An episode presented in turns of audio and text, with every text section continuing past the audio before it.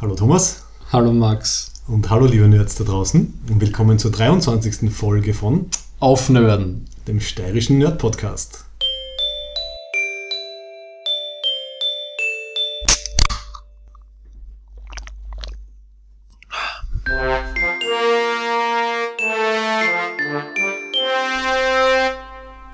Und auch der letzten Folge für dieses Jahr.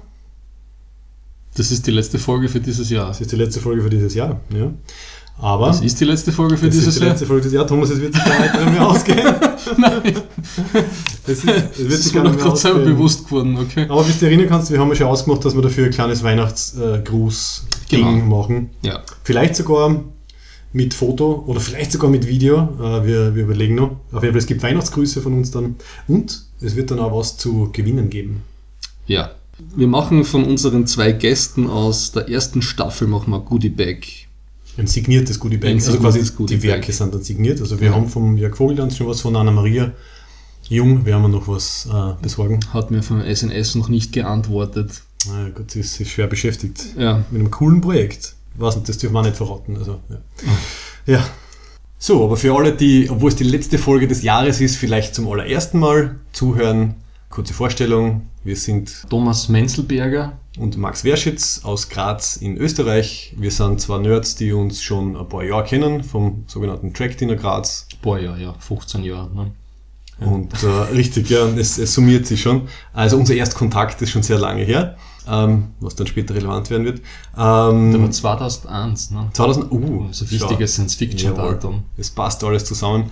Und ja, wir sind jetzt mit diesem Podcast sind wir auf aufnörden.at zu finden. Vielleicht habt ihr uns ja da aufgerufen. Und wir freuen uns aber am allermeisten, wenn ihr auf unserer Facebook-Seite, also facebook.com slash aufnörden, uns liked und dort mit uns diskutiert, dazu kommentiert. Also dort ähm, haben wir unsere, unsere Kontaktbasis. Da gehen wir auf die 200 Follower zu. Ja, und dem äh, werden wir dann auch noch ein bisschen, ein bisschen dann arbeiten. Ähm, ja, ansonsten sind wir auf, auf Twitter. Thomas ist der Chief äh, Executive Twitter Officer. Ähm, inzwischen auch auf YouTube, wo wir unsere, YouTube-Videos raufladen. ja, die, Throw- sehr, man, sieht, das technische Wissen ist vorhanden, ja, die Expertise. Also, wo wir so Throwback Thursday Videos machen, also Ja. halt die alten Folgen nochmal rein. So, aber äh, genug der Ablenkung. Also, die 23. Folge mit einem sehr coolen Thema und mit einem Gast. Ja, mit dem ähm, Karl-Heinz Schlögel vom Golconda Verlag. Also wir sind jetzt sozusagen in der, im zweiten Teil der Aufnahme, den ersten Teil, das Gespräch mit dem Karl-Heinz haben wir letzte Woche gemacht. Deswegen hat es jetzt so komisch angefühlt. Ne? Das ist so wie, wie, wie, äh, wie bei der Harald Schmidt Show damals. Ne? Immer wenn ein Fußballspiel war, haben sie gewusst, sie nehmen ja vor jedem Fußballspiel nehmen sie die Folge auf und dann in der Nacht haben sie immer so getan, als ob sie das Spiel gesehen hätten und haben irgendeinen Schaß geredet.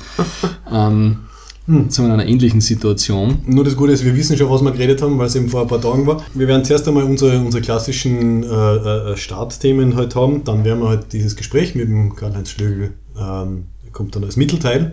Und es geht in dem Gespräch, das können wir vorwegnehmen, also äh, um den Film, der gerade im Kino ist, Arrival Der basiert auf einer Kurzgeschichte vom Ted Chiang. oder Chiang, wie Oder man, Chiang. wie Es, äh, es ist nicht ganz klar, wie er ausgesprochen Ja, wird. ähm, namens äh, Story of Your Life. Und die Verbindung zu unserem Gast ist Er ist ein Mitherausgeber vom Golconda Verlag und die haben das schon vor längerer Zeit einmal die deutschen Rechte, Übersetzungsrechte gekauft für die Kurzgeschichte. Und weil er auch in Graz ansässig ist, hat sich das super angeboten.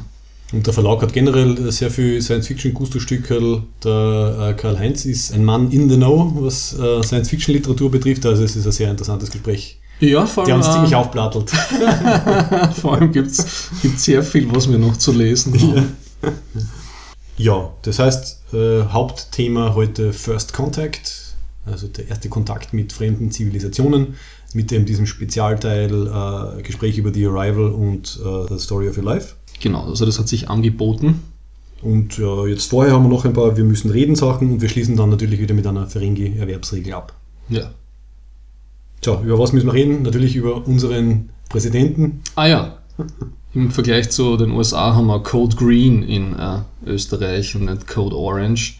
Jetzt sind wir wieder ein bisschen versöhnt. Ja, es ist trotz Cambridge Analytica waren die Leute zu eigenen Entscheidungen fähig in Österreich. Das mitkriegt mit diesem Cambridge Analytica.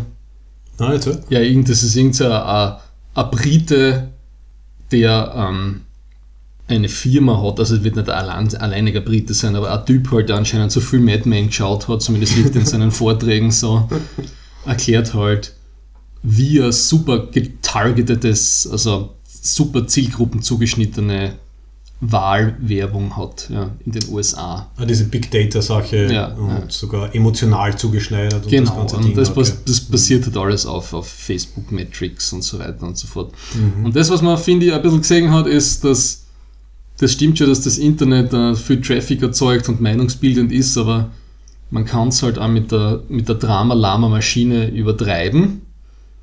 Und obwohl, äh, wie soll ich sagen, die FPÖ Social Media mäßig alle anderen Parteien wahrscheinlich zusammengenommen in den Boden stampft, in Österreich reicht es dann auch nicht. Ja.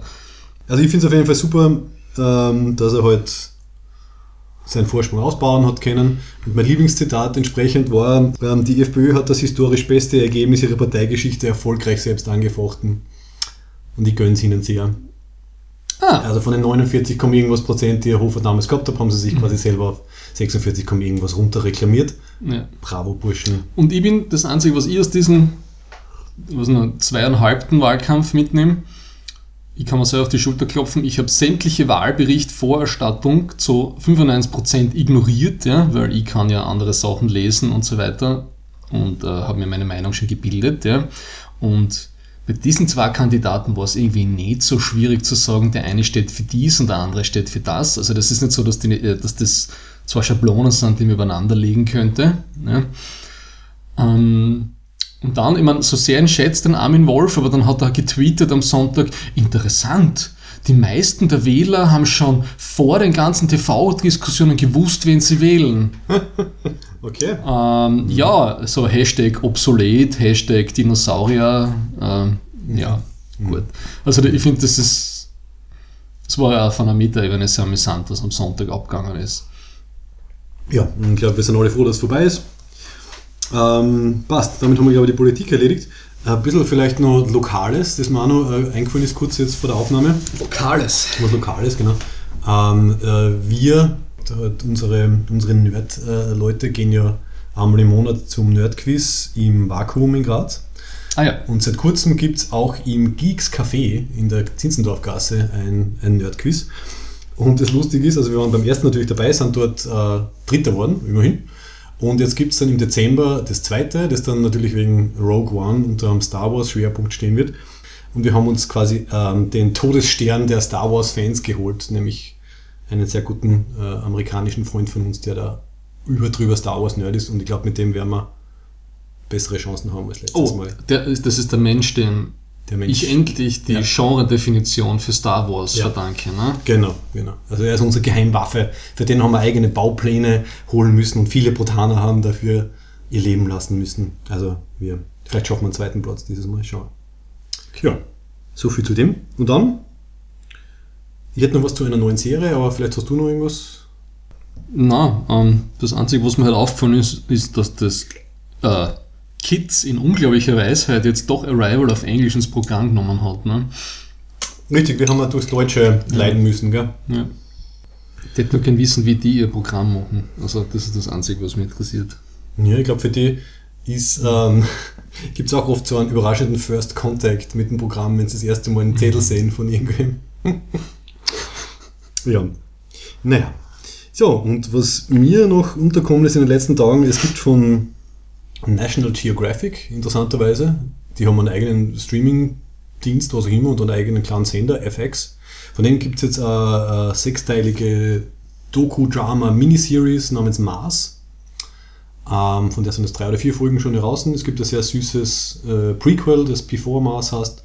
Und ein bisschen was habe ich schon gesehen. Eine sehr coole Mischung so aus ähm, Szenen halt aus, aus der Jetztzeit, wo sie halt Leute interviewen, die halt mit den Mars-Programmen zu tun haben, also halt der Elon Musk und die SpaceX-Sachen und NASA und so weiter.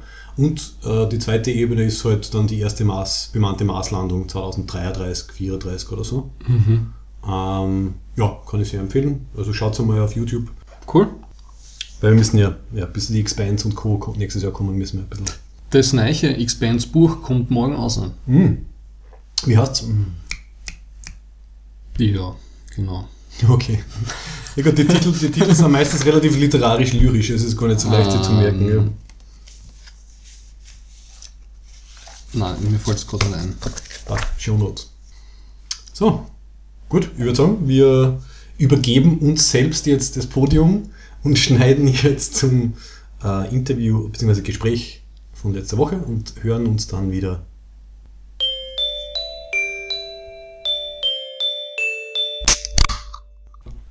Wir begrüßen heute unseren mittlerweile dritten Gast im Podcast. Und zwar handelt es sich um den Karl-Heinz Schlögl. Und das ist jetzt ein bisschen komplex eigentlich, warum du heute da bist. Ne? Weil ja äh, das First Contact, also das Erstkontakt mit Außerirdischen ist ja unser Hauptthema in dem Podcast. Und der Film Arrival ist ja gerade in Österreich erst seit einer Woche im Kino.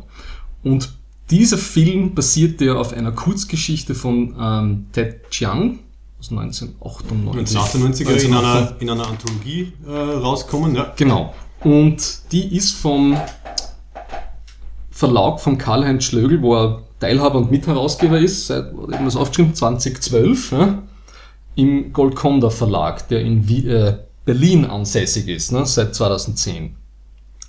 Und diese Kurzgeschichte ist in dem Verlag auf Deutsch rausgekommen. Und deswegen, weil er auch in Graz wohnt, ist das sozusagen eine, eine tolle Gelegenheit, mit einem Experten über diese Geschichte zu reden. Ja. Mhm. Danke, ähm, dass du da bist. Danke auch für die Einladung. Ich habe mich, die erste Frage ist äh, eine sehr naive. Golconda, auf was bezieht sich dieser Name dieses Verlages? Das klingt sehr ominös und das, das Logo des Verlags, das, ist, das nicht, was ist das so? Eine, ein Vulkan soll das sein. Ah. Und es gibt da einen Roman von den Gebrüdern Strugatsky. Okay. Atomvulkan Golconda, eines ihrer ersten Bücher. Und wir haben die Strugatsky Gesamtausgabe in Leder gebunden, nummeriert und so weiter mhm. bei uns herausgebracht. Im Wesentlichen sind das die gleichen Bände, die auch bei Heine als dicke Taschenbücher rauskommen sind, aber diejenigen, die das sozusagen als Sammlerstück haben wollten und eben ja mit zwei äh, Zusatzbände, wovon erst einer erschienen ist, die haben das dann bei uns abonniert, das gibt's auch nicht im Buchhandel. Und in diesen Bänden hat aber ein ganz berühmter Roman, eben einer der ersten von ihnen, der Atomvulkan Golconda, gefehlt. Und wir haben sozusagen den Namen von dort entliehen.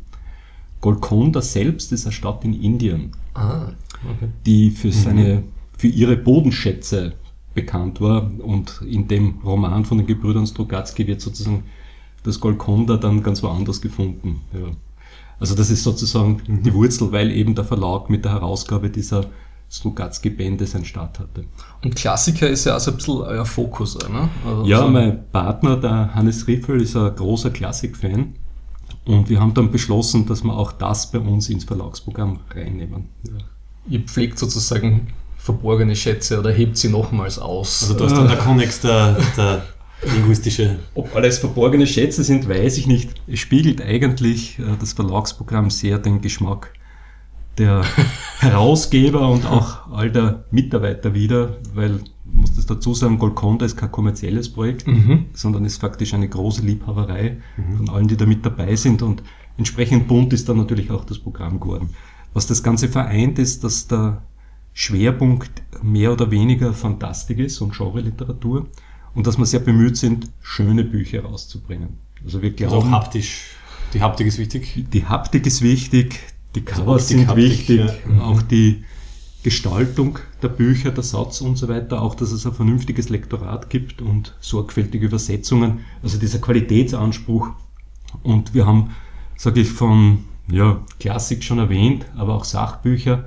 Wir haben Krimireihen, wir haben mit äh, Fantasy-Autoren, die zum Teil ein bisschen oszillieren, so wie Delaney und Joe Walton, auch äh, einige interessante Sachen und natürlich eine Menge Science Fiction. Mhm. Und war speziell die Kurzgeschichte, war da die vorher eben ein Begriff und hast du gesagt, die, die, die können wir jetzt ins Programm nehmen, passt super, das nehmen wir, oder war es ein Zufall? Äh, es war überhaupt kein Zufall. Der Hannes und ich schätzen den That Chiang oder Chiang, ich weiß es jetzt auch nicht, wie man wirklich Aha, ausspricht. okay. Wir werden, unser, unser, unser Erfolgsrezept ist, wir twittern dann die Leute immer an und wenn sie sich nicht rückmelden, dann haben wir es nicht beleidigt. Ja. Ja, ich glaube, jeder weiß, von wem wir reden. Wir haben den beide schon äh, seit langem gelesen gehabt, also Mhm. mehr oder weniger halt, wie seine Kurzgeschichten erschienen sind und waren beide begeistert. Mhm. Anfang der 90er ist er irgendwie in Erscheinung getreten. Genau. Und dadurch, dass die Kurzgeschichte eher ein bisschen, äh, ja, wie soll ich sagen, ist nicht gerade die Form, die man jetzt so schätzt. Jetzt hat man eigentlich lieber die großen dreibändigen Trilogien Oh ja, mit jeweils 1000 Seiten. Mhm. Somit hat das scheinbar keiner aufgegriffen von den großen Verlage. Und für uns war es aber ganz klar, dass das ein Schwerpunkt ist, den wir im Verlag auch pflegen wollen, dass wir Kurzgeschichten zeitgenössischer angloamerikanischer Autoren vor allem rausbringen und haben gesagt, ja, der gehört da dazu. Und der erste Band, eben Die Hölle ist die Abwesenheit Gottes, ist eine Zusammenstellung von Stories, die alle einen Preis gewonnen haben. Also entweder den Nebula oder den Hugo oder sonst Mhm, irgendwas. mhm. Ja. Das heißt, in dieser Form gibt es da auch keine Originalausgabe. Mhm. Und ja, wir haben dann, wenn wir davon eben sehr überzeugt waren, auch alle weiteren Geschichten gekauft und haben da einen weiteren Band geplant. Und dieses Buch hat ja auch, also der erste Band, den Kurt Laswitz Preis 2013 für äh, ja, beste äh, fremdsprachige Ausgabe, also ins Deutsche übertragene Ausgabe, gewonnen.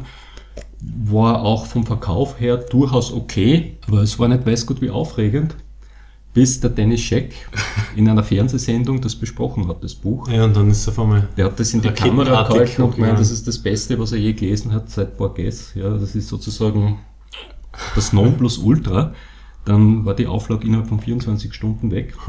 Man braucht gute Multiplikatoren, gell? Ja, das war erstaunlich, was die Medien bewirken können. Wir haben die zweite Auflage äh, gestartet, haben mit der zweiten Auflage, bevor sie geliefert werden konnte, war sie schon wieder ausverkauft, haben eine dritte gestartet, haben es kurzfristig geschafft, in Amazon, und zwar in der Rubrik Bücher, nicht Science Fiction, also Bücher, in den zweistelligen Bereich zu kommen, also irgendwo, ich weiß es jetzt nicht mehr genau, Platz 37 oder so irgendwas, also es war ein Oh, mittleres wow. Wunder. Mhm. Ja, Ein Ritterschlag schon fast in der Online-Welt. Ja, für 24 Stunden. Frei nach Andy Warhol. Jeder ist mal Star für 24 Stunden. Und ja, das, der Höhepunkt war eigentlich, glaube ich, dass unser Setzer, unser Schriftsetzer, der Hardy Kettlitz, das Buch von seiner Mutter zu Weihnachten geschenkt bekommt. so nach dem Motto der Bumerang-Effekt. Das kenne ich schon. Ja, Ja. Zu, zum Motto, da schließt sich der Kreis, das passt dann eh wieder dann über halt, was in der Geschichte alles so passiert an, an Ah, Gleichzeitigkeit und, und Dingen, die ja, ineinander greifen. Ja, sehr Ja. schön. Mhm. Und die Ja, und von der Verfilmung war Ja. damals noch gar nichts bekannt. Mhm. Von der haben wir dann später erst erfahren. Und ja, unsere Lizenzrechte laufen ja eigentlich nur bis Ende dieses Jahres. Und wir haben eigentlich damit gerechnet, dass wir jetzt da von diesem zweiten Boom, das, Hm. das das Buch erlebt, beziehungsweise die Kurzgeschichte verursacht, gar nicht mehr groß profitieren werden. Mhm. So nach dem Motto, dann geht's doch eher in einen anderen Verlag. Aber in Zeiten des Internets hat alles ganz andere Vorlaufzeiten. Also bevor überhaupt der Film ins Kino kommt, wird er schon besprochen, rezensiert, gelobt und getadelt. Und entsprechend war das jetzt natürlich noch einmal sozusagen eine zweite tolle Überraschung für uns. Ja. Und in die E-Book seid, seid, ihr dann auch irgendwann eingestiegen, ja? Habe ich das richtig Ja, gesehen? ich selbst habe einen IT-Background und habe das damals, wie ich in den Verlag eingestiegen bin, äh, auch initiiert, dass wir auch alles auf E-Books bringen. In der Zwischenzeit habe ich das Thema abgegeben, weil das dann Mhm. natürlich die Profis wesentlich besser machen können. Und alle unsere Bücher gibt es auch als E-Books. Ja. Das heißt, eigentlich seid ihr jetzt gerade noch, ist der, ist der Peak jetzt schon vorbei, sozusagen? Mit dem, Wir sind mittendrin. Ist es der, er, hält immer noch an. ja. Ja, ich glaube, es gibt Leute, die eben noch Weihnachtsgeschenkeinkäufe machen, wo das dann vielleicht auch unterm Baum. Und das wollte ich noch fragen, die Übersetzung von, dem, von der Geschichte, was wir gesagt haben, im Original heißt sie Story of Your Life, Mhm. die habt ihr selber gemacht, in Ja. In-house. oder die Überse- ah. ja, also der Übersetzer Molosowski, das ist der Alexander Müller, der in München lebt, der hat diese Übersetzung gemacht und hat da ganz hervorragende Arbeit geleistet. Ja. Wie werden wir es besprechen? Ähm, Ich würde sagen, von Geschichte zu Film. Okay. Geschichte zu Film. Okay. Also wir haben gut. alle vorher äh, die Geschichte gelesen und dann den Film gesehen. Und in, in der Vorbesprechung haben wir schon ein bisschen, ich habe schon ein bisschen herumgewettert. Äh, ich hätte eigentlich hätte es umgekehrt machen sollen. Also der Thomas hat mir eben ähm, gesagt, er hat schon gelesen und äh, geht, also dann haben wir im ausgemacht, dass wir Film gemeinsam gehen. Und eigentlich hätte ich einfach sagen sollen, wir brauchen ein Kontrastprogramm. Thomas zuerst Geschichte, dann Film, ich zuerst Film, dann Geschichte, aber ich war, ich glaube, ich war einfach neugierig und ungeduldig und dann habe ich es halt gelesen. Im Nachhinein, also jetzt nicht, dass das den Film irgendwie schlechter gemacht hat, aber ähm, ich hätte gerne die andere Perspektive gehabt. Und der Karl-Heinz hat es auch äh, eben so wie wir gemacht. Das heißt, wir haben jetzt die klassische Perspektive, wie wird ein, eine Geschichte umgesetzt in Naja, das stimmt Medium. nicht ganz. Ich habe das, äh, die Geschichte quasi vor acht Jahren das erste Mal gelesen, also großer zeitlicher Abstand. Habe dann den Film gesehen, oh. war begeistert, habe das ganz grandios gefunden, weil äh, von den vielen Trailern, die man im Vorfeld sehen hat können, habe mhm. ich eigentlich geglaubt, dass äh, der Schwerpunkt ganz woanders gesetzt wird, eigentlich in eine Richtung, die gar nicht im Buch so ein Thema ist, sozusagen militärischer Konflikt mit Aliens und ähnliches. Mhm. Und war dann positiv überrascht, wie ich gesehen habe, dass das eigentliche Thema eben äh, ein anderer Blickwinkel, wenn Zeit nicht linear wahrgenommen wird, sondern alles mit einer Gleichzeitigkeit passiert, meiner Meinung nach grandios umgesetzt im Film, äh, sozusagen der Schwerpunkt bleibt, ja, mhm. statt irgendein anderes Thema da rauszugreifen. Äh, das Ganze ist natürlich eine First Contact Geschichte, aber der wesentliche Punkt äh, für mich war eigentlich, dass man diese Fremdartigkeit in den Vordergrund auch stellt. Ja, also dass diese Dinge nicht so trivial ablaufen, wie man das aus vielen anderen äh, Science-Fiction-Filmen und Büchern kennt, dass eh alles äh, sozusagen so ähnlich ist wie bei uns und dass man sich fast wundert, wo man es überhaupt noch als Außerirdische ja. bezeichnet, ja. sondern dass man mit wirklich was Fremdartigem zusammenstößt und eben auf Basis äh, dieser Fremdartigkeit jetzt da darstellt, wie man dennoch Kommunikation herstellen kann und was diese Kommunikation wiederum bewirkt auf diejenigen, die quasi kommunizieren, ja, mhm. dass das sozusagen auch eine Rückkopplung hat. Ja. Im Buch ist ja das Ende eigentlich ganz anders. Im Film, wenn ich das da jetzt so vorwegnehmen ja, darf, oder genau, wollen also wir Spoiler vermeiden? Ah, Spätestens jetzt sollte man sagen, Achtung, Spoiler. Richtig, genau. Also wirklich die Empfehlung, äh, lest die Geschichte unter oder schaut den Film. Äh, es wäre sehr schade, um sich das zu spoilern lassen und dann kommt es wieder zurück und hört es an. So, bitte. okay.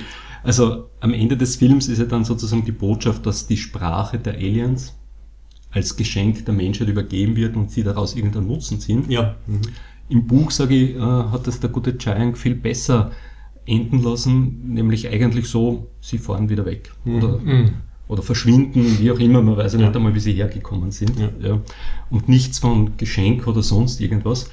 Obwohl der Aspekt sich des gegenseitig Beschenkens äh, in der Kurzgeschichte wiederum viel stärker betont wird, nur dass diese mhm. Absurdität auch ganz klar hervorkommt, während irgendwo sozusagen alle den Wunsch haben, wir müssen da jetzt irgendeine Art von sinnvollen Austausch herkriegen. Was könnte die Aliens interessieren? Was könnten wir dafür bieten? Wie können wir daraus irgendeinen Vorteil ziehen? Mhm. Ist für die Aliens diese ganze Vorstellung eigentlich völlig absurd. Und die Dinge, die sozusagen zurückkommen, sind ja eigentlich alles Dinge, die wir schon haben oder ja. die eh von uns sind oder die kommuniziert wurden schlussendlich glaubt man dann zwar, man kriegt jetzt irgendeine super tolle Technologie geschenkt, um dann festzustellen, dass die gerade zeitgleich eh in irgendeinem Labor entwickelt wird. Ja, ja genau, das ist ja ein nettes Detail. Ja. Und plötzlich sind sie weg, ja. was sozusagen noch viel äh, rätselhafter ist mhm. und, und da irgendwo noch mehr in den Vordergrund stellt, dass es diese Verständigungsbasis eigentlich nicht gibt. Ja. Und während im Film auch irgendwo äh, diese ganze First Contact Geschichte nie hinterfragt wird, kommt ja im Buch oder in der Kurzgeschichte ja ein paar Mal auch irgendwo die Frage, vielleicht sind es nur Touristen, mhm. die sich das alles da anschauen. Wer sagt denn überhaupt, dass das jetzt eine großartige wissenschaftliche Expedition ist? Es wird sogar mit überlegt, ob nicht diese ganze Technologie, die sie da mitbringen, gar nicht ihre Technologie ist, sondern vielleicht auch mhm. irgendwas anderes genutzt wird. Also da sind noch viel mehr Fragestellungen drinnen, die faktisch das Ganze für äh, absurder noch machen und irgendwie darstellen, wie schwierig das wohl sein würde, wenn man je in so eine Situation kommt, da irgendeinen vernünftigen Dialog aufzubauen. Mhm. Und, und ist eben so interessant, dass halt der, der, Hauptcharakter, also die, die Louise Banks, die ja Linguistin ist, aber schon sehr viel äh, von dem äh, intelligent vorwegnimmt. Also sie, sie stellt fast alles in Frage. Also ich glaube auch diese Sachen, das Konzept des Geschenks, also, mhm. also diese Dinge, sie sagt sofort, wir wissen nicht einmal, ob sie die gewissen Konzepte verstehen. Also die anderen Wissenschaftler drängen schon ein bisschen oder das Militär auf, okay, wir wollen Informationen bekommen. Ähm, Aber sie sagt hergeben, eben, ne? genau, soll nichts hergeben.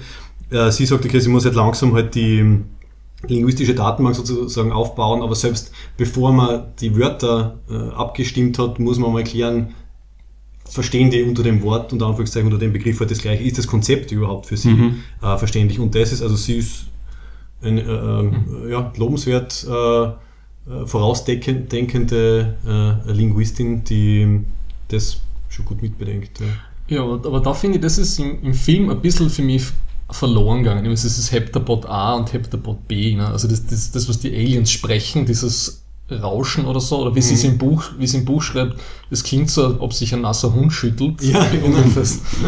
Irgendwie so, ne?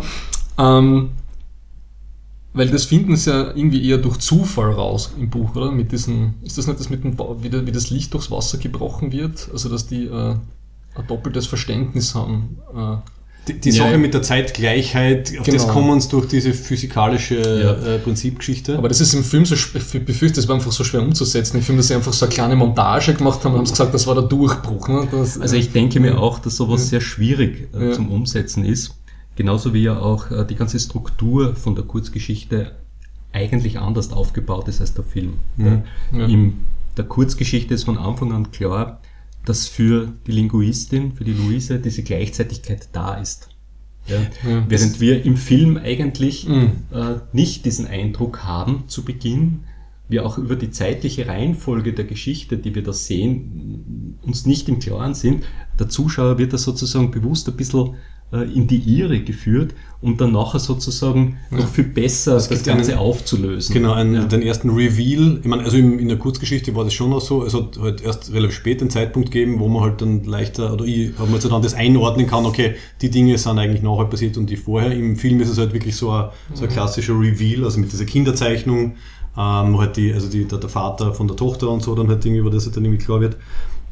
Was im Buch, was ich halt sehr interessant finde, also es ist eben da diese Zweiteilung zwischen den zwei Ebenen, also die Alien-Kontakt-Ebene und die Mutter, also die Louise Banks, spricht mit der Tochter-Ebene, aber das interessanterweise halt in, in der Zukunft, also in Future Tense. Äh, wenn du, when you're three, you will, Ja. also das ist von Anfang an, ist, es Mhm. halt, äh, ist, ist, ist halt klar, aha, irgendwas passiert da halt dann Mhm. mit Zeit, also so wie du sagst, ich glaube, im Buch habe ich nicht das Gefühl gehabt, dass sie eben mit der Tochter spricht, sondern habe ich das Gefühl, sie blickt von oben auf das Ganze herab, so eher in dem Sinne von reflektieren. So klingt für mich die Stimme im Buch von ihr. Ne? Ja, also ich glaube, im Buch ist sehr gut eingefangen, dass sie das bereits in aller Gleichzeitigkeit Ja. wahrnimmt und dass, wenn sie über ihre Tochter nachdenkt, und das ist ja schon, glaube ich, in den ersten zwei Seiten ganz klar, Mhm. Äh, jetzt wirst du gleich geboren und es kommt jetzt zur Zeugung und gleichzeitig wird auch schon der Tod von der Tochter Mhm. besprochen und dass das eigentlich alles sozusagen für sie auf einmal da ist, Mhm. um dann zu beginnen, eben ähnlich wie auch im Film, aber das Ganze hat wohl begonnen,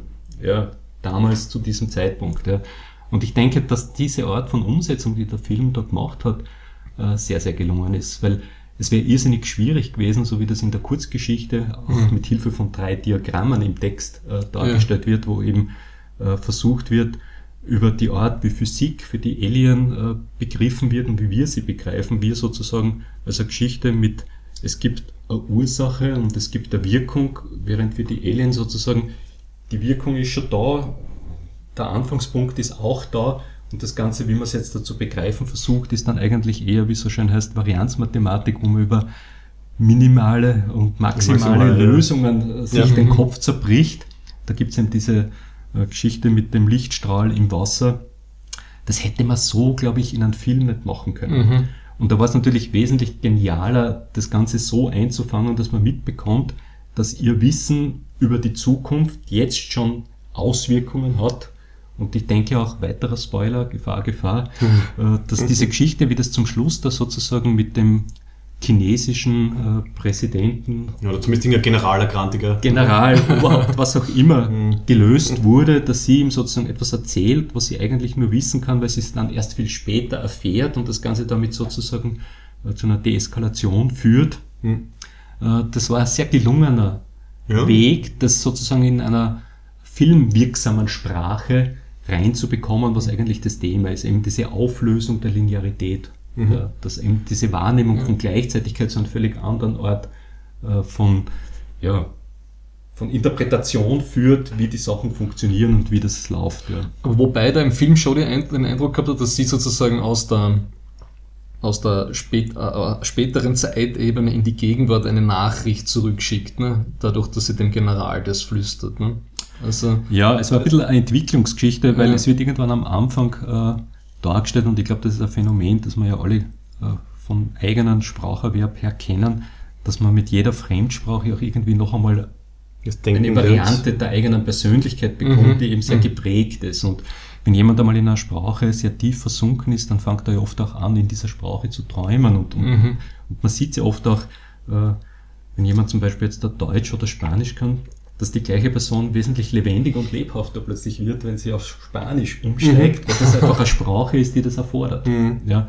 Und dieser Gedanke ist ja im Film auch ganz klar da, dass eben die Linguistin aufgrund dessen, dass sie sich da mit dieser Aliensprache mhm. auseinandersetzt, sozusagen eine neue Art von, nennen wir das jetzt neuronale Vernetzung im Gehirn bei ihr stattfindet, die eben dazu führt, dass sie diese völlig andere Sicht auch auf die Zeit und auf die Wahrnehmung hm. des Universums bekommt. Ja, ja und im, im, Buch ist sogar, also da ist, der, der, Schritt ist mir fast ein bisschen zu schnell gegangen. Ähm, sie kann ja, also sie, sie, eben, sie denkt in dieser Zeichen, Zeichensprache, die für mich im Buch sogar noch komplexer beschrieben wird als, als dann im Film. Also im Film haben sie den Weg gewählt, also, also diese Kreisformen sind nämlich ganz dominant und die Zeichen der, dieser Heptaboden sind halt immer eine Variante von einem Kreis, der hat dann ganz viele unterschiedliche Auswirkungen hat. Im Buch wird es ja eher als äh, wachsendes, komplexes Ideogramm irgendwie beschrieben und dass sie halt in dem wirklich denken kann und das dann schon flüssig selber schreiben kann, nämlich, weil mhm.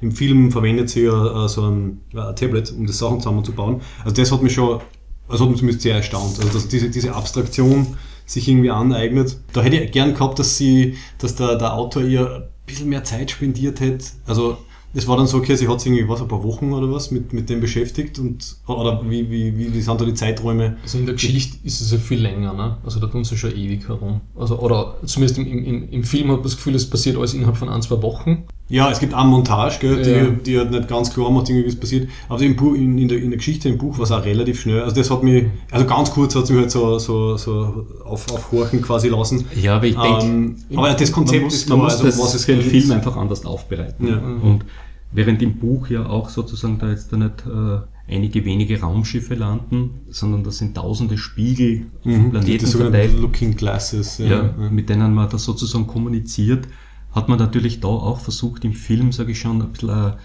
bildgewaltigere Sache reinzubringen, die ja meiner mhm. Meinung nach auch wunderbar gelungen ist. Mhm. Genauso ist natürlich auch diese Komplexität, wo im Buch beschrieben wird, wie da sehr viele Linguisten dran arbeiten und sich da wirklich austauschen. Im Film ja auch dahingehend äh, vereinfacht, dass es halt diese unterschiedlichen Machtblöcke gibt und die da zwar Informationen austauschen und dann schlussendlich sich voneinander zum Fürchten anfangen. Man muss das wohl so äh, machen, um das irgendwie aufzubereiten. Was ein sehr spannender Aspekt ist, diese Symbole, die man da im Film sieht, das sind jetzt nicht irgendwelche willkürlichen Dinge, die irgendein Grafikdesigner sich ausgedacht hat. Natürlich ist auch ein Grafikdesigner mhm, involviert ja. gewesen, sondern Wolfram Research, das ist die Softwarefirma, die Mathematiker gemacht hat, hat da wirklich auf Basis äh, einer Aliensprache, also versucht auf Basis äh, dieser Kreise eine Aliensprache zu entwickeln mit einem kleinen Vokabular. Also Aber nicht ba auf Basis der Alienkreise, die wir in Kornfeldern finden. Überhaupt nicht. Ich glaube, man hat eher mehr die Kaffeetassen genommen. Das, das war meine erste Assoziation. Ja, so, das kenne ich vom Frühstück. Auf Kaffeefleck-Basis. Ja. Sehr organisch. Ja, diese Art von Assoziation, glaube ich, hat man recht schnell, wenn man die Symbole sieht. Aber umso spannender, wenn man dann sozusagen liest, was die sich da alles überlegt haben. Mhm. Die haben das dann segmentiert und gespiegelt und gedreht und haben wirklich versucht, auch eine Art Sprache also ein Synt äh, einen visuellen Syntax. Ja, also man äh, könnte das noch ausbauen und man könnte das weitermachen. Ich meine, es gibt ja einige Beispiele in der Filmgeschichte, wo man sowas gemacht hat. Mhm. Ich glaube, oder für mich zumindest einer der bekanntesten Filme war am Anfang war das Feuer. Mhm. Das ist ein Film über die Steinzeit, wo man aber auch im ganzen Film kein einziges englisches oder deutsches Wort hört, sondern man hat dafür mhm. auch eben eine Sprache erfunden, um sozusagen das möglichst nahe zu bringen oder und das heißt, die Schauspielerinnen und Schauspieler haben da wirklich einen, einen Sprachcoach gehabt für die, äh, für die Szenen? Ich sage einmal so, man hat den Eindruck gehabt, die grunzen da nur herum, aber es war eigentlich mhm. eine Sprache. Oder ein anderes Beispiel, vielleicht bekannter, Uhrwerk Orange mhm. von Anthony Burgess, ja, wo er ja. auch versucht hat, ein bisschen so eine Jugendsprache ja, zu erfinden und so weiter. Systematik dahinter, ja, die auch eine Systematik hat und in manchen Fällen passiert es ja dann im Nachhinein, wenn da sozusagen das Klingonisch-Wörterbuch ja. dann ja. erfunden wird. Gott sei Dank gibt es das, ja. jetzt können wir alle Klingonisch ja. lernen. Ja. Aber zum Beispiel das Dothraki im, also Game, im, of Thrones. Game of Thrones Universum für die Fernsehserie, das hat wirklich eine Linguistik. Linguistik das ist eine echte, also eine richtige erfundene Sprache. Mhm. Und das Klingonisch ist nur eher so fragmentarisch. Ne? So, ich mal, Aber es gibt ein Wörterbuch, ein klingonisches. ja, aber es Ja. ist keine fertige Sprache. Okay. Also oder, das, das Grammatikbuch Klingonisch ist relativ kurz wahrscheinlich. Und, oder, äh, oder für Avatar, ne, für einen Cameron-Film, haben sie auch die Sprache von diesen Navi also als richtige Sprache Mhm. Ja, entwickelt. Ja, ich kenne es teilweise aus, aus Computerspielen, also Computerspiele mit sehr viel Budgets können sich das dann auch leisten, irgendwelche halt Elfensprachen und oder Alienrassen-Sachen, zumindest von Linguisten entwickeln zu lassen. Ja. Also das Gespür der, der Leute dafür ist schon da, dass sie nicht irgendeinen Kauderwelsch haben wollen, ähm, sondern das halt gescheit äh, sein soll. Ja, ich finde es immer ganz nett, wenn man so einen Aufwand betreibt Ja. und eben so eine Detailliebe für diese Sachen hat. Ich glaube, auch wenn man das jetzt nicht weiß, profitiert der Film sehr davon. Mhm. Und ich denke, also sie, das habe ich sehr clever gefunden, also die, die Kommunikation, äh, diese schriftliche läuft ja dann am Ende deswegen sehr schnell, weil sie halt in einer Datenbank schon diese ganzen Segmente, also die Banks halt dann eingespeichert gekriegt hat sozusagen. Und sie kann dann wirklich so wie halt, ähm, ich glaube, Mandarin auf westlichen, auf englischen quasi Tastaturen zusammengebaut werden kann, die Zeichen durch halt einfach unterschiedliche äh, Buchstaben ergeben halt dann auch Zeichen und genau so baut sie sich halt dann die, die Kreise zusammen. Also das, das habe ich sehr, Und sehr eben, cool und dadurch sich die, die Gedankenwelt bei ihr ändert. Ne? Das ist ja diese Sapir-Whorf-These, die ist mir im Soziologiestudium immer öfter Mhm. Ja, die untergekommen. bei mir bei Amerikanistik natürlich auch. Ja, das ist so Sprachwelten beeinflussen Denkwelten. Da gibt es ja die härtere Auslegung, sagt also die primitive Das ist alles- Sprache, desto primitiver ist der Mensch. Da hat es dann ganz viel kritische Forschung dazu gegeben, eben, Mhm. dass man auch mit einer einfacheren Sprache sehr komplexe Dinge ausdrücken kann, aber dass sie auf jeden Fall irgendwie, wie du es vorher gemeint hast, ja vom Temperament oder so oder von der, wie soll ich Ja. sagen, von der inneren Haltung, dass das auch über Sprache ausgelöst oder wie soll ich sagen, beeinflusst werden kann, das ist auf jeden Fall da, würde ich sagen. Ja, es gibt ja den, von wem Ja. ist das Wittgenstein oder sonst irgendwie, die Grenzen meiner Sprache sind die Grenzen meiner Welt und so. Also es ist ja, Mhm. dass das fa also fast deckungsgleich irgendwie ist halt die Wahrnehmung der, der Welt oder es wird halt in dieses Kleid gegossen dann, sobald man Sprache Ich meine, bei. Wittgenstein, also in dem Tractatus Logicus, ist das natürlich ein ganz ein wesentliches Thema. Und vor allem auch, zu wie viel Irrtümern im Denken Sprache führen kann. Ja, dass man eigentlich, sage ich, und das ist auch der Grund, warum man für Mathematik und ähnliches dann eigene Sprachen entwickelt, künstliche Sprachen, um sozusagen exakt sich ausdrücken zu können. Missverständnisse zu vermeiden. Ja. Ja. Ist So, nach- so typisch Wittgenstein, der Tod ist nicht das Gegenteil vom Leben, Mhm. sondern der Tod beendet das Leben. Ja. ja. Richtig, ja. Mhm. Aber das ist auch in dieser Technik- und Wissenschaftsforschung, wo ich ja herkomme, da geht es ganz viel darum, eben, wie man die Dinge benennt. Das macht was mit den Dingen und so tut man mit den materiellen Dingen auch. Ne? Also das beeinflusst das Das gegenseitig. ist ganz ne? wesentlich. Ich glaube, jeder, der sich ein bisschen mit gesellschaftlichen äh, Problemen beschäftigt, sieht ja, wie sehr man immer auch bemüht ist, da sozusagen in der Sprache äh, anzusetzen, weil wir natürlich auch mit unserer Sprache eine Wertung immer mit Ja. dabei haben und wenn man sozusagen an der Stelle nicht ansetzt, dann gibt es sofort ein Problem, dass alle Aussagen, die danach kommen, implizit natürlich auch diese Wertungen beinhalten. Und das wirkt halt oft so, gerade so im, im Politischen, dass man halt einfach noch was nicht, in 10 oder 20 Jahren halt Begriffe nicht aus Political Correctness ersetzen muss, sondern einfach, weil sie so, wie du meinst, halt aufgeladen haben äh, mit einer Konnotation, die, die halt nicht im Wörterbuch drinnen steht. Klar, die Dinge, die Dinge leben. Ja, ja. so ein Klassiker, wenn wir da so weit abschweifen wollen, ist ja das Wir eigentlich schweifen immer gern ab. wir ich glaube, wir haben zwei, wir haben zwei Leitsprüche im Podcast. Der erste Leitspruch ist, ich habe recherchiert. Und der zweite Leitspruch ist, wir schweifen jetzt äh. Das passt. Ja. Und mit Wittgenstein haben wir auch noch nicht herumgeschmissen. Also das passt auch gut. ne? Hashtag, Hashtag Wittgenstein. Ja. ja. Na, vielleicht doch eher zurück zum Film. Diese Idee, dass eben Zeit nicht linear wahrgenommen wird, sondern mit einer Gleichzeitigkeit, ist ja auch sehr gut in dieser visuellen Form der Sprache dargestellt worden, indem das da auch Kreise sind. Ja, genau, Und genau. man die sozusagen, ja genau im Buch kommt es noch stärker hervor, äh, dass da jetzt, da kommt irgendwann einmal so eine Szene vor, wo sie sagt, wir würden jetzt da nicht nur gern das fertige Symbol sehen, sondern der Weg, wie es geschaffen wurde, um dann zu erkennen, dass eigentlich jetzt da nicht irgendeine Form von Logik dahinter ist, die den Inhalt äh, betrifft, sondern dass auch äh, das Wesen alles quasi gleichzeitig malt. Also zum Beispiel sozusagen den ersten Satz äh, und, und dann die letzte Aussage und dann irgendwas dazwischen und dann wieder zurück zum ersten Satz, um den zu vervollständigen, weil eigentlich Sprache in der Form jetzt da, und das kommt im Buch auch irgendwie hervor, gar nicht mehr so ein Mittel des Mitteilens ist, weil dadurch, dass ja eh schon alles bekannt ist, weil man eben diesen Blick von oben hat und sozusagen nicht mehr in der Linearität gefangen ist, man ja eh schon weiß, was der andere sagt. Sondern es geht eigentlich mehr es um das Wahrmachen. das, das, quasi das Performative Das der Performative, Sprache. ja. Genau. Und ich meine, das ist natürlich auch so ein Thema, wo man ziemlich schnell äh, sozusagen, wo es dann schwindlig wird, Mhm. weil im Grunde genommen stellt sich ja immer das Dilemma, wenn jemand alles weiß, was passiert, wie weit ist dann noch ein freier Wille Ja. gegeben? Und das ist im Buch wird sehr, sehr oft angesprochen. Im Also Buch wird das Thema wirklich ja. behandelt, während Mhm. man dem Film das sozusagen irgendwo als eine Form von Logikschwäche äh, vorwerfen könnte. Im Buch wird es dahingehend behandelt, als dass äh, sozusagen für die Alien auch diese Begriffe von freier Wille und Zwang einfach nicht existieren. Ja. Ja? Und dass eigentlich auch in diesem Erfüllen dessen, was man schon weiß, sozusagen was liegt. Ja? Weil eigentlich die Sache auch nicht mehr eben linear ist, sondern sie ist ja als Ganzes schon da. Ja?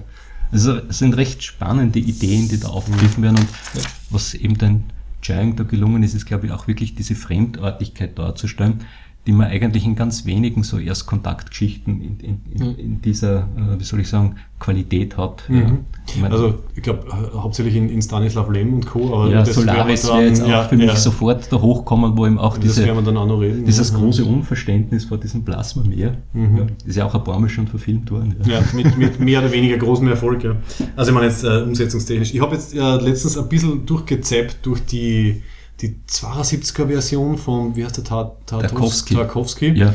Also ist jetzt für mich als halbwegs modernen Medienrezipienten Menschen einfach zu langsam und äh, muss, ich ganz, muss, ich, muss ich ehrlich zugeben. Also ich, ich kenne die Geschichte, ich habe ich hab eine Seminararbeit äh, darüber geschrieben auf der Uni und ich habe mir dann quasi ein bisschen durchgezappt. Ähm, ja, wobei ich sage, Tarkovsky sollte man wirklich auf sich wirken lassen. Also es gibt Ja. wunderbare Filme von man ihm. muss sich halt aktiv Einer der bekanntesten dann, ja. ist eigentlich eh äh, Stalker, Mhm. das Picknick am Wege, Wegesrand von den Gebrüdern Strugatsky. Nicht gehört, aber noch nicht gesehen. Ja. Nicht gesehen.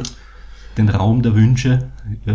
Ich habe mir schon in der die- Zone. Wie ich ja. euer Verlagsprogramm durchgeschaut habe, habe ich eh schon das Gefühl gehabt, ich habe eine, ich habe eine Klassiker-Lücke. Ja. Eine, eine gewaschene. Ja. Suit up, ja, mit, mit Ja. Klassikern. Also wie gesagt, die Bildsprache von Tarkovsky ganz spannend. Ja. Und eben auch, sag Solaris ist eher frühes Werk, man muss das auch immer mit den Produktionsbedingungen damals noch in der Sowjetunion da irgendwo vor Augen haben, dass Also das ja alles nicht so simpel war. Ja. Wenn man das jetzt natürlich mit irgendwelchen Filmen vergleicht, die sozusagen mit Millionen so, Budgets ja. und Computergrafik sind, dann haben die natürlich auch ein anderes Tempo und eine andere Bildsprache. Aber vom Tempo her ist der Film, finde ich, alles andere als klassisch Blockbuster. Ja. Ne? Und das hat mir Angenehmer, ruhiger gut gefallen, Aufbau, Ja. Also ja. der Regisseur an sich, den du sicher notiert hast, den ich wieder vergessen habe. Was ich gemacht habe, ich habe das Internet ausgedruckt. ähm, und zwar die Wikipedia-Seite, genau, Villeneuve. Ja. Ähm, Genau, Villeneuve, der hat äh, in dem Film, finde ich, weil es mir gefallen hat, es gibt also diese klassischen drei Story, also diese Arcs, ne? Ja. Also, äh, und die sind meistens immer, jede Arc hat auch irgendwie eine Action-Sequenz Ja. drinnen. Und er ist eigentlich total auf Stimmung und auf Emotionalität aufgebaut, Ja. der Film. Und das finde ich für einen Blockbuster einmal für mich persönlich total bemerkenswert und habe das total gut gefunden, dass der Film auch so gut ankommt. Ja, also ich musste da Ja. voll und ganz Ja. zustimmen. Ich habe es ja schon eingangs erwähnt, ich bin natürlich mit einem gewissen äh, Bauchweh in das Ganze reingegangen, Ja. weil in den Trailern hat man eigentlich den Eindruck gehabt, das Ganze geht so in eine Roland Emmerich-Geschichte rein, die Ja. große Alien-Invasion und wie sie abgewehrt wird, aber vielleicht Mhm. doch nicht oder so. Während das eigentlich, Gott sei Dank, wie auch im Buch, ganz im Hintergrund ist, im Mhm. Film eh schon stärker. Mhm. Und ich glaube, dass es auch gut war, äh, diese großen Raumschiffe da reinzubringen, die es ja in der Kurzgeschichte auch nicht gibt, weil auch das war so ein Aspekt, der die Fremdartigkeit betont hat. Und ich habe es auch sehr schön gefunden, wie er das aufgebaut hat. Wir haben eigentlich fast 20 Minuten Film mit den Aliens sind Ja. hier, ohne dass wir irgendein Raumschiff gesehen haben, irgendein Alien gesehen haben, irgendwas gesehen Ja. haben, sondern wir sehen eigentlich nur die Reaktion der Leute. Ja. Ja. Und ich finde, das ist ein super Zugang, um sozusagen alle einzustimmen und dann diese Erwartungshaltung möglichst hoch zu schrauben. Ja. Mhm. Und auch dieser Aspekt, dass man statt jetzt da die Spiegel am Boden, in die man reinblickt, eigentlich in so eine Art Höhle reinkommt. Ja. Mhm. Ich finde, das waren ganz geniale Bilder. Also ich meine, wenn ich dann noch einmal meine Assoziationen Ja. bekannt geben, das war eigentlich eine Art Höhlengleichnis. Mhm. Ja. Ach in so, gewisser, okay. in gewisser Ja, wieder in die- Hinsicht in die blickst zurück, du quasi Ja. auf die Schatten. Ja. die Schatten in dem Fall sozusagen hinter der Wand, die Aliens. Ja, du siehst nicht mehr auch das wirkliche Leben, sondern du siehst eigentlich was anderes. Und auch diese Bildkompositionen, ich weiß nicht, ob euch das aufgefallen ist, dieses Vögelchen, das da irgendwo im Käfig sitzt, Mhm. das da scheinbar so ein Wächter ist, ob der Sauerstoffgehalt äh, noch gut genug ist, hat ja gleichzeitig dazu geführt, dass da sozusagen eine dritte Ebene von Wesen mit reinkommt. Wir haben sozusagen diese riesigen Aliens. Oh Ach so. ja, und vor allem auch Mhm. Wir haben vorn das kleine Vögelchen, Ja. irgendwo dazwischen die Menschen, zuerst noch verhüllt in ihren Schutzanzügen, Mhm. bis dann eigentlich äh, auch eine Szene, die im Buch überhaupt nicht vorkommt, äh, sie dann beschließt, sozusagen den Anzug abzulegen, um sozusagen... Also, also they have to see me. Äh, ja, also, einfach sie um erkennt, Kommunikation. Die, genau, die Kommunikation halt nicht nur die, die, Ja. die Sprache ist, sondern halt Ja. alles. Und ich habe mir nur gedacht, das sind ganz wunderbare Bilder, die er da geschaffen hat. Und da gleichzeitig war dieser äh, Sprung zwischen der Technologie der Alien und, und, und sozusagen dem Stand hier auf der Erde so schön zu sehen. Die haben eigentlich alles. Die haben da die Anti-Schwerkraft, sie können da die Atmosphäre neu schaffen, sie schweben da einfach, ohne dass es irgendwie sozusagen äh, sichtbar ist, wie das funktioniert. Sie kommunizieren miteinander, kein Mensch weiß, wie es funktioniert. Das war ein wunderbarer Aspekt, der natürlich auch diesen Bedrohungsfaktor natürlich hervorgehoben hat, so nach dem Motto, die sind uns derart überlegen, wir wissen überhaupt nichts, wie das funktioniert. Ja. Ich meine, die Aliens selber haben überhaupt keine Gadgets oder so irgendwas, mit dem sie irgendwie hantieren. Man sieht, Sie sind einfach ja, da. ja, Und das bleibt ähnlich wie in der Kurzgeschichte eben relativ offen, warum eigentlich. Ja, ich meine, das hat zwar zum Schluss ein bisschen einen Bruch, weil Ja, eben das, ja, das. Geschenk übergeben wird. Ja. Und ich meine, man muss halt in so einen Film, wenn man das umsetzt, auch ein bisschen Action reinbringen, um auch in diesen Anschlag der Soldaten auf die Aliens und so weiter und so fort, der Tod von dem einen Alien. Also man muss es wahrscheinlich ein bisschen dramatisieren. Aber dennoch, ja, finde ich, ist es eine grandiose Umsetzung, weil das eigentliche Thema eben, wie man Zeit wahrnimmt, wie fremdartig Wesen wären, die Zeit ganz anders wahrnehmen, wie es uns selber damit ginge, wenn wir auch diese Art der Wahrnehmung gewinnen, ist sehr gut eingefangen. Und das ist ja im Buch, äh, im Film dann eben, da gibt es diese untertitelte Sequenz, wo sie praktisch hinter dieser Scheibe ist, ne? wie sie dann mit dieser kleinen Sonde oder dieser kleinen Shuttle dann raufkommt, ne? Ja. wo sie dann irgendwie checkt, was los ist. Da gibt es diese Untertitelsequenzen und da sagen irgendwie die Aliens, sie brauchen die Menschen in 3000 Jahren.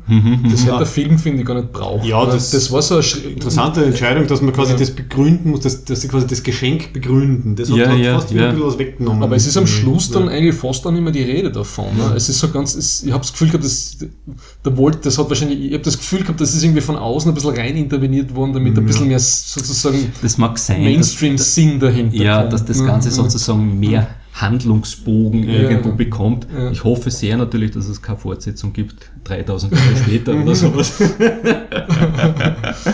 Dann gleichzeitig mit District 10, Ja. äh, als Nachfolger von District 9, kommt dann They- äh, Arrival 2 oder They talk They're again. already here. Yeah. Back Ja. again. More Subtitles. More Coffee Stains. Was mir zum Beispiel sehr gut gefallen hat, ist diese Geschichte von der Tochter.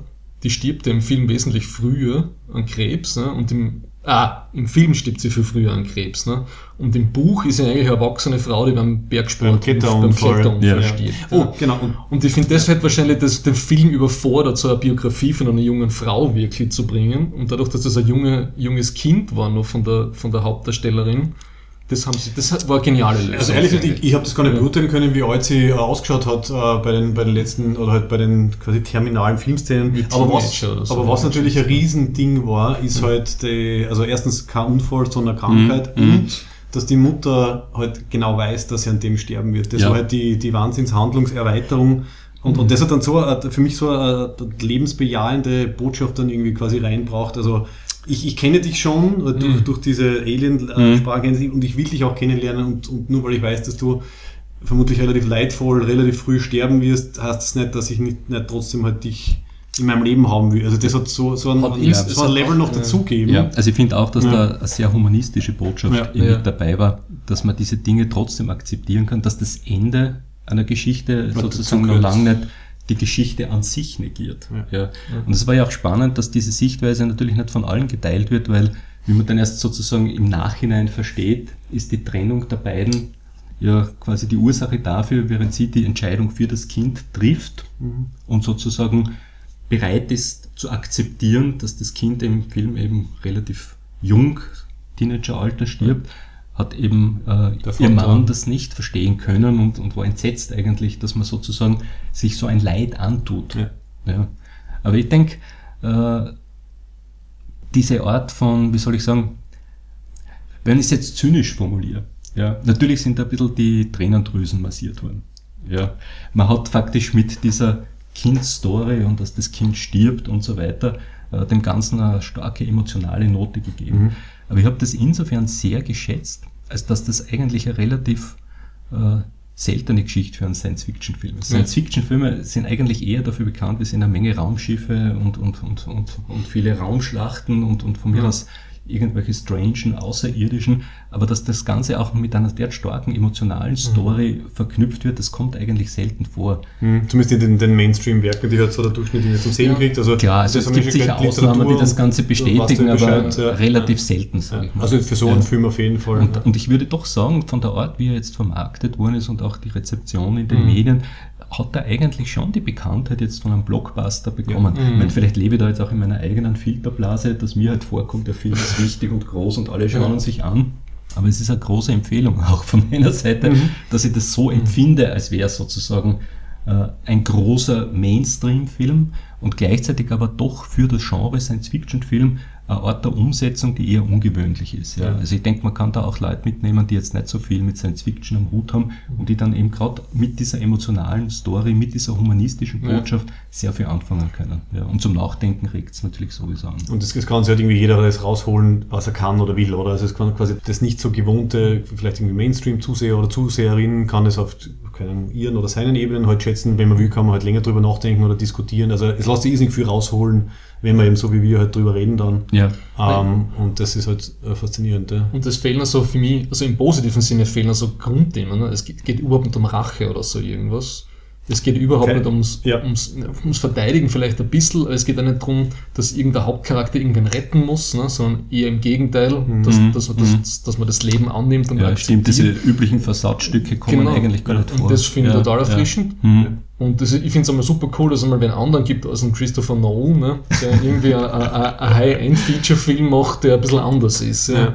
Wobei, das hat mich dann schon ähm, eben an Interstellar natürlich erinnert. Also bei, bei Interstellar war halt auch die Kernbotschaft, halt, dass irgendwie Liebe irgendwie Raum und Zeit irgendwie überwindet.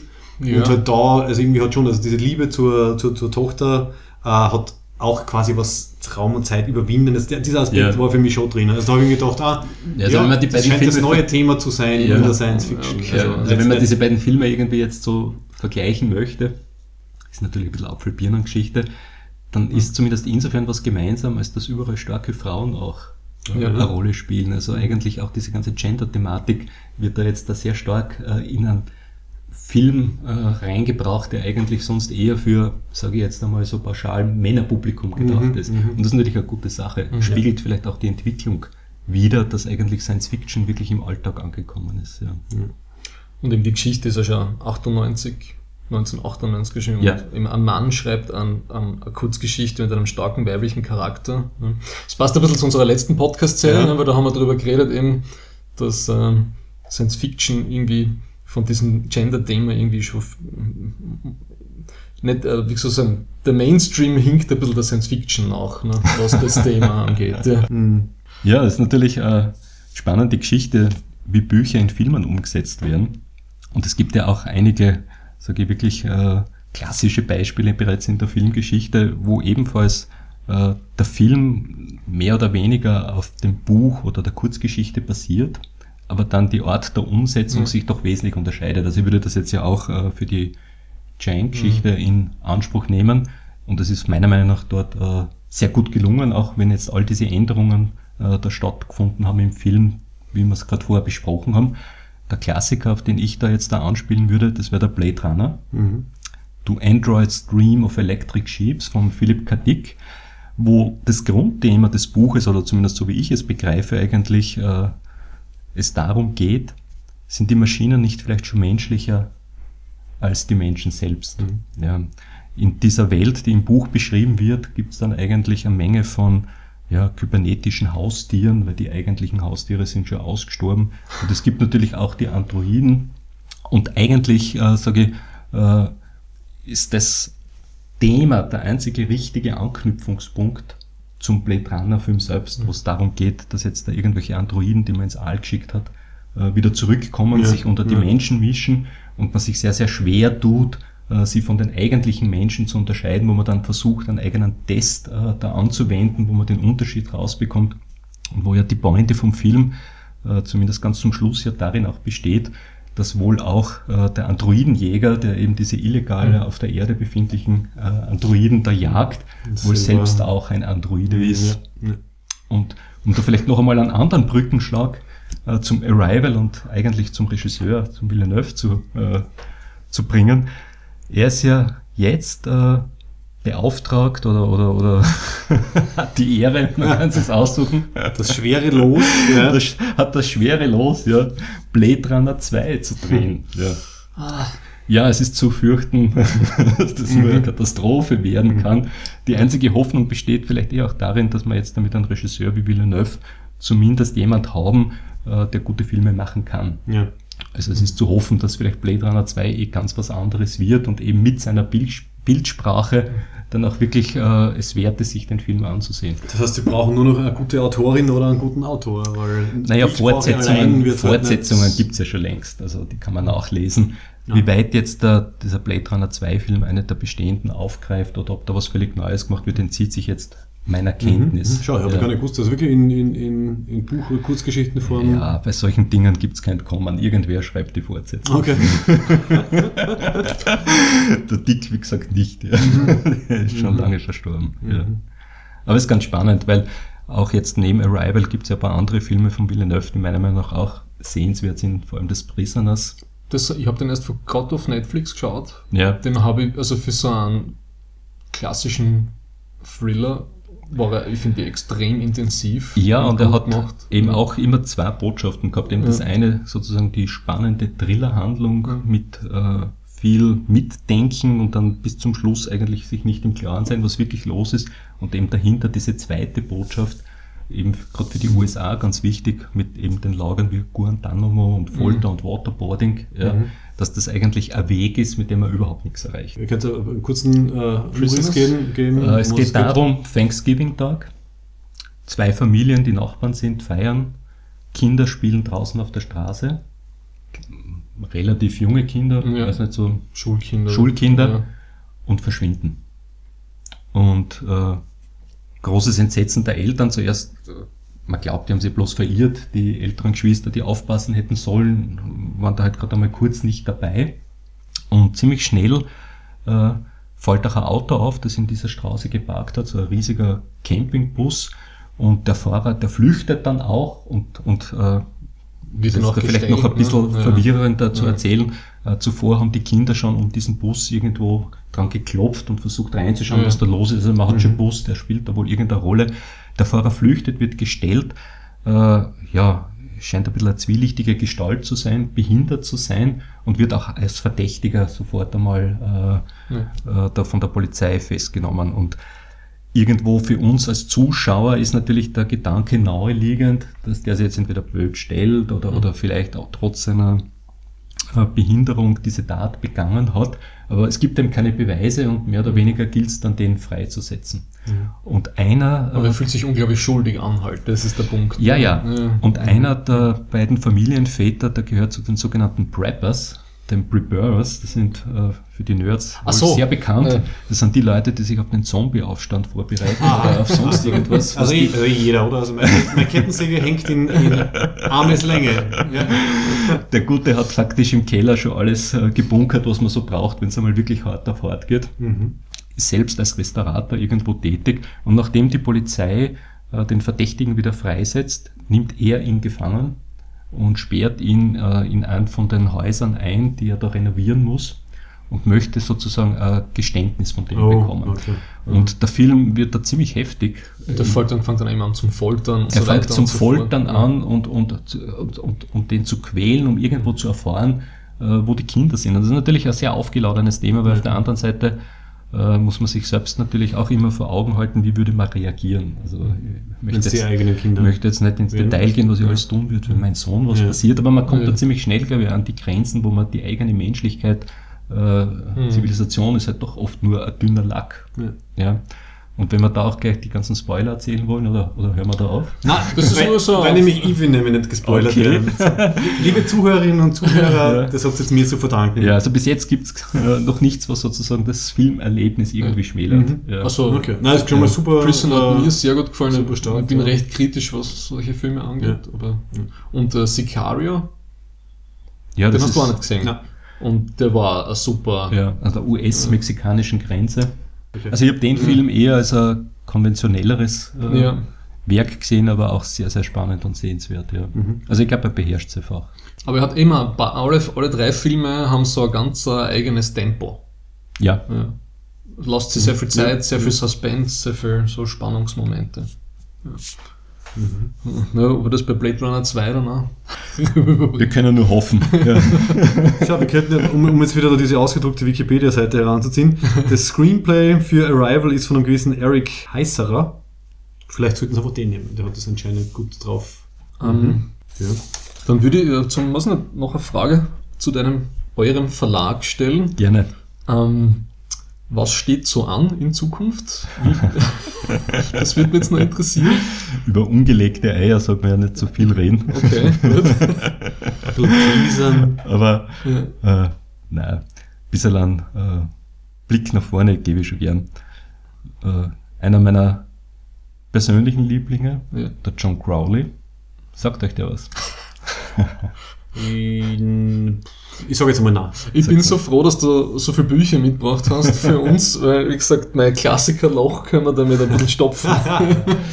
okay, also bekannt worden, ist aber auch schon wieder 20, 25 Jahre her, ist er in der Science-Fiction-Szene mit seinen ersten drei Büchern, Geschöpfe, Maschinensommer, kein Klicken, okay, mhm. alles zu lang her. Mhm. Der große Klassiker von ihm ist das Parlament der Feen Mhm. Ein Fantasy-Roman, der eigentlich, sage ich, den Kultstatus von einem Herrn der Ringe genießt, mhm. wo er faktisch in seiner äh, ja, Welt, die mit unserer Berührungspunkte hat, in dem New York der damaligen Zeit, wie er es geschrieben hat, das Buch ist jetzt auch schon wieder ein bisschen älter. Mhm. Und von dem gibt es einige Romane, die noch nicht auf Deutsch erschienen sind. Und einen davon, eine kürzere Novelle, die Übersetzerin, der Translator, ja, wird bei uns erscheinen. Das ist ein Buch, das spielt äh, ja, in dem Amerika kurz vor der Kuba-Krise, mhm. also wo faktisch die Welt am Abgrund stand. Mhm. Es geht. Äh, Passt jetzt fast wieder äh, durch den Tod von Fidel Castro äh, wieder. Ja, bis wir es rausbringen, ist Fidel Castro oder zumindest sein Tod schon wieder vergessen. Ah, ja. Also ja. vom Timing haben wir das vielleicht noch nicht so ganz im Griff. Kann nicht immer so gut gehen wie bei Arrival. Ja? Nicht immer, ja. Aber äh, ganz ein tolles Buch, weil es geht auch hier um Sprache, es geht um Übersetzung, es geht um Lyrik. Mhm. Und ja, ähnlich und vielleicht nochmal ein Brückenschlag zum Tarkovsky. Weiß nicht, kennen Sie den Film Das Opfer von Tarkovsky? Natürlich auch nicht. Du führst uns heute ziemlich vor, muss ich sagen. wir, lernen, wir lernen gerne Neues, das passt. Ja. Da geht es eigentlich darum, dass jemand in seinem Traum den Atomkrieg sieht und faktisch eine Botschaft bekommt, er könnte die Welt vor dem Atomkrieg retten, indem er sich selbst opfert. Er ist sozusagen mhm. das Opfer für die Welt. Mhm. Und ein ähnliches Thema ist auch in der Übersetzerin drinnen, eben Kuba-Krise mhm. und Atomkrieg und wunderbar umgesetzt. Also ich bin begeistert. Auf das Buch freue ich mich schon sehr. Mhm. Ein anderes Buch sagt euch die Kelly Link etwas. Kelly Link, das gibt's ja nicht. Wobei, äh, Was seid ihr für Nerds? Im, Im, Vorgespräch, im Vorgespräch habe ich extra betont, dass wir halt äh, äh, eine sehr eigene Sozialisierung halt irgendwie haben, eben unter fehlen uns. Ja. Man kann nicht alles, man kann nicht alles kennen. Ja. Also von der Kelly Link ist auch erst ein Buch auf Deutsch erschienen. Das hat den grausamen Titel Die Elbhandtasche gehabt. Die Elbhandtasche? ja. ja. Das ist eine geniale Kurzgeschichtenschreiberin, die eben moderne Fantasy schreibt, ja, die meiner Meinung nach äh, so eine Art fantastischen Realismus auch hat. Wobei man muss schon sagen, der Titel Die Elbhandtasche ist eins zu eins moderne äh, Fantasy, oder? Das hätten es nicht besser äh, über, äh, rüberbringen können. Also jetzt rein, rein auf funktionaler Ebene. Ich gebe dir ja. recht, das ist auch ja. der wörtliche Titel äh, äh, von einer Kurzgeschichte von ihr. Ja, okay. Nur, ich sage jetzt da von einer Marketing- Vertriebsperspektive ist das vielleicht nicht ganz so sexy. ja, braucht ein gutes Cover und dann. Okay, aber, aber wie auch immer, auch von uns äh, kommt da eine Kurzgeschichtensammlung von ihr.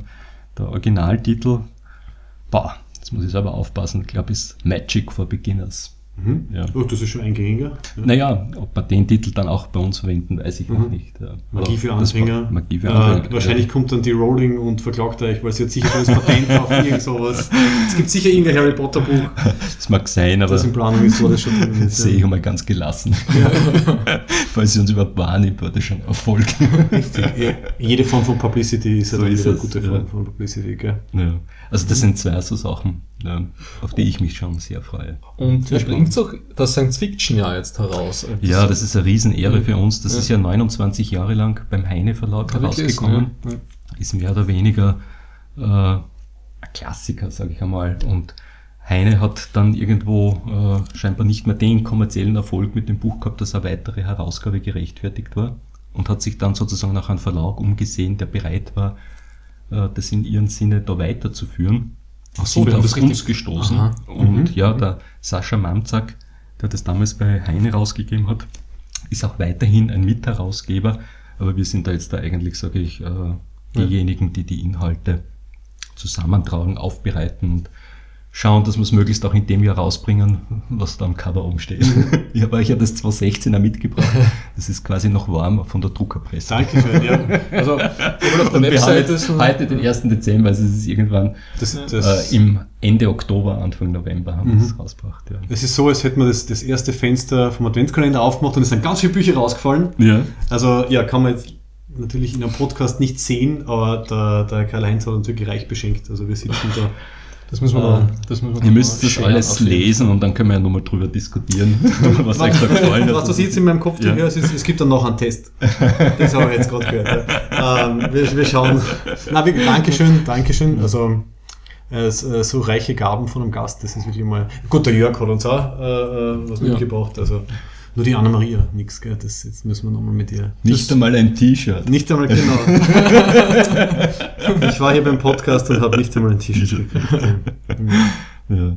Nein, ich bin da eigentlich immer ganz froh, wenn ich Interessierte für unsere Bücher finde. Und ich denke, ja, schaut einfach mal rein, vielleicht spricht es euch auch an. Ja. Ich habe da auch euch den Delaney mitgebracht. Das ist ja mein persönliches Lieblingsprojekt beim Verlag. Mhm.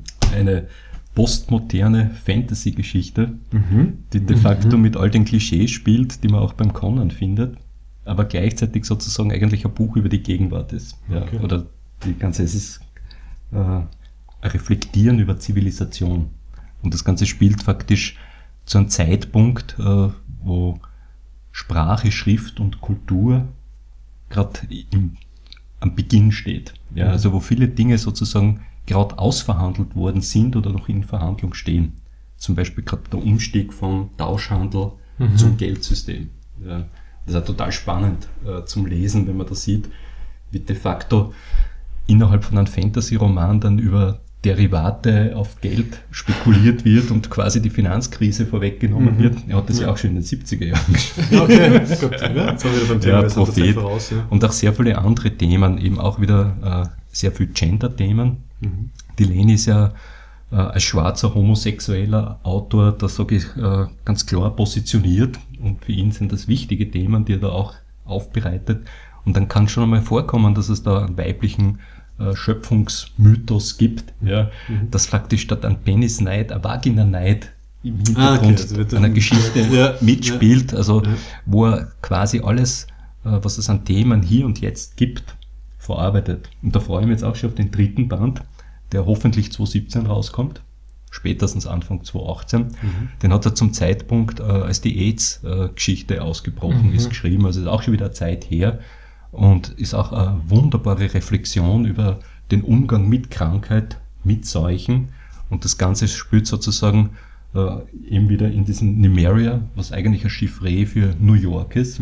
Und in dem Fall, im dritten Band sozusagen, spielt auch die Hälfte im zeitgenössischen New York. Also das ist also eine Überblendung der Zeitebenen, wo das alles zusammenfällt. Sehr viel auch über sage ich, die Street People, die halt auf der Straße leben und ja, gleichzeitig aber eben, um da jetzt die Fantasy-Leser nicht abzuschrecken, das Ganze schon auch in Kombination mit einer Fantasy-Welt, wo es Drauchen gibt, wo es Sklavenaufstände gibt, eine Kindkaiserin Jetzt und haben wir so die Game of weiter. Thrones Leser, ja. Drachen- Drachen sind- Drachen- und Sklaven, jetzt haben wir, Essentiell. Ja. jetzt hast du alle Daenerys Liebhaber mitgenommen. Ich hoffe sehr. Ich meine, ich glaube zwar nicht, dass die sich so leicht tun, weil es vielleicht auch noch, falls ich da ein bisschen aus dem Nähtäschchen plaudern darf, wir haben auch vom äh, Martin ein Buch. Das habe ich gesehen. Da habe ich so eben H.P. Lovecraft und George R. Martin habe ich auf der Ja, ja. Liste gekannt. Also dieses Armageddon Rock von ihm ist ein Buch, das äh, leider ganz ohne Drachen auskommt ja, und auch keine Schwerter kommen darin vor.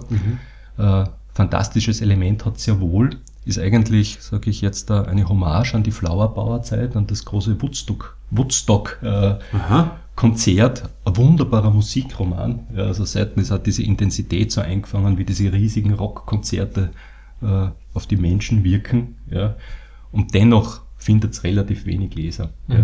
Ich hoffe, das Buch hat jetzt, da, also wir haben das als erster rausgebracht, aber haben dann eine Lizenzausgabe an den Heine Verlag weitergegeben, ist also jetzt auch beim Heine Verlag erschienen, dass es dort äh, größere Leserschaft noch findet, weil meiner Meinung nach eigentlich sein bester Roman.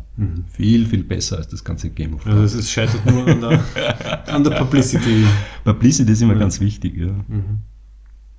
Lovecraft ist ein Thema für dich. Ja? Das wird dann wieder Kontext zu unserer ersten Gästin, zur äh, gute, sehr gute Freundin von uns, die Anna-Maria Jung, Ja. die ist dieser riesen äh, H.P. Lovecraft-Fan. Ähm, da, ich glaube, wenn wir, wenn wir dann euch zwei zusammen äh, setzen würden, dann Wir kennen man uns eh. eigene. Ah, Ach so? Ja, klar. ja. Graz ist natürlich klein genug, dass man sie. Man muss sich kennen. Ja, okay. Naja, ich habe sogar unser erstes H.P. Lovecraft-Buch geschenkt. Das war eine wissenschaftliche Arbeit, die der H.P. Lovecraft verfasst hat, wo er faktisch die Geschichte des, äh, des Horrors äh, zusammengefasst hat, was alles äh, an Horrorliteratur sozusagen da vor ihm geschrieben wurde, was ihn da wesentlich beeinflusst hat.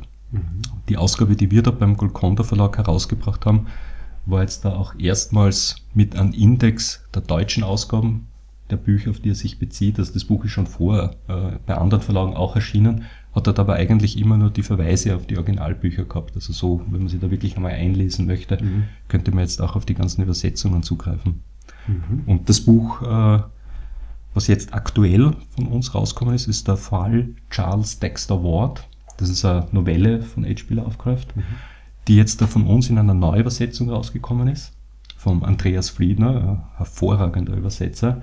Und das ganze Buch ist versehen mit Fußnoten. Das heißt, das ist mehr oder weniger fast schon äh, für wissenschaftliche Arbeit aufbereitet worden, dass man nachvollziehen kann, welche Bezüge im Text da jetzt da aufs Leben von Lovecraft existieren. Und das Ganze ist dann auch ergänzt mit einer Fotoserie über Providence. Das ist ja die Stadt, in der der äh, Lovecraft gelebt hat und die auch immer wieder äh, in seinen Büchern sozusagen eine Rolle spielt. Ja. Und auch auf dem Titelbild sieht man äh, einen Ausschnitt von einem Originalmanuskript von Lovecraft. Ja, also, ja, Das ist die super in-depth Hardcore-Ausgabe dann. Ne? Ja, es ist, wie soll ich sagen, äh, die Möglichkeit, wenn man schon etwas erneut herausbringt, Ja. ja, das dann auch wirklich in einer, in einer Form ne? zu schaffen, die sozusagen auch den Kauf dieses Buches wieder rechtfertigt. Ja. Mhm. Also ich meine, an sich wäre das durch eine Neuübersetzung ja auch schon gegeben, wie soll ich sagen, dadurch entsteht ja keine neue Geschichte, hoffe ich Ja. zumindest. Mhm. Ja.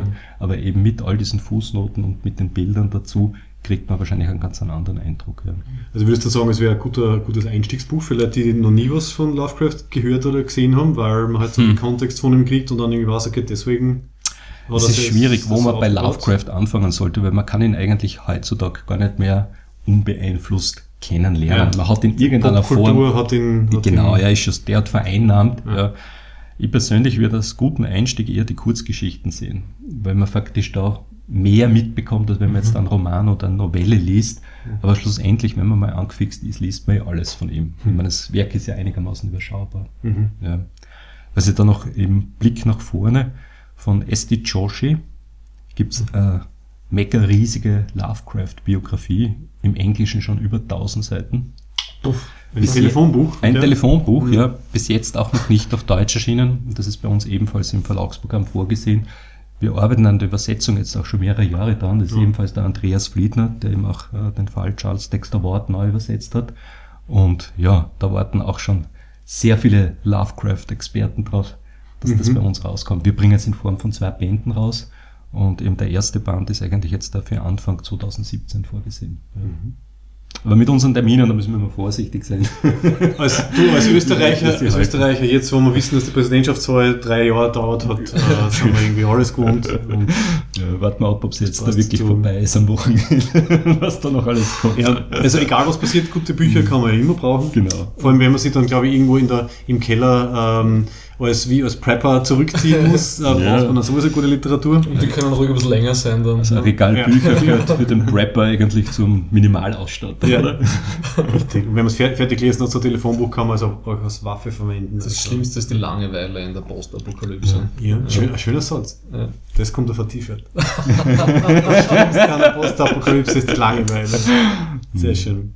Ja, passt. Ich glaube, wir haben einen guten Abschluss. Okay. Das war ein Ähm, guter Satz, ja. Das war mit dem Satz, hören wir auf. Ja. Ähm, wir bedanken uns. Vielen, vielen Dank noch einmal für das sehr interessante Gespräch. Ja, danke, ich habe es gern gemacht. Und äh, dass du jetzt auf unserem Radar bist, das freut uns auch, weil jetzt haben wir wirklich eine neue Quelle sozusagen. Okay. An, an, an Einiges an. Hausübung haben wir, habe ich auch Ja, aufgeschrieben schon. das ist so- Oder werde ich mir da notieren? Und das nächste Mal gehe ich in der Liste durch und schaue, ob du das Okay. alles gelesen hast. Diese Revanche. Ja, fantastisch. Passt super. Okay. Passt gut. Danke.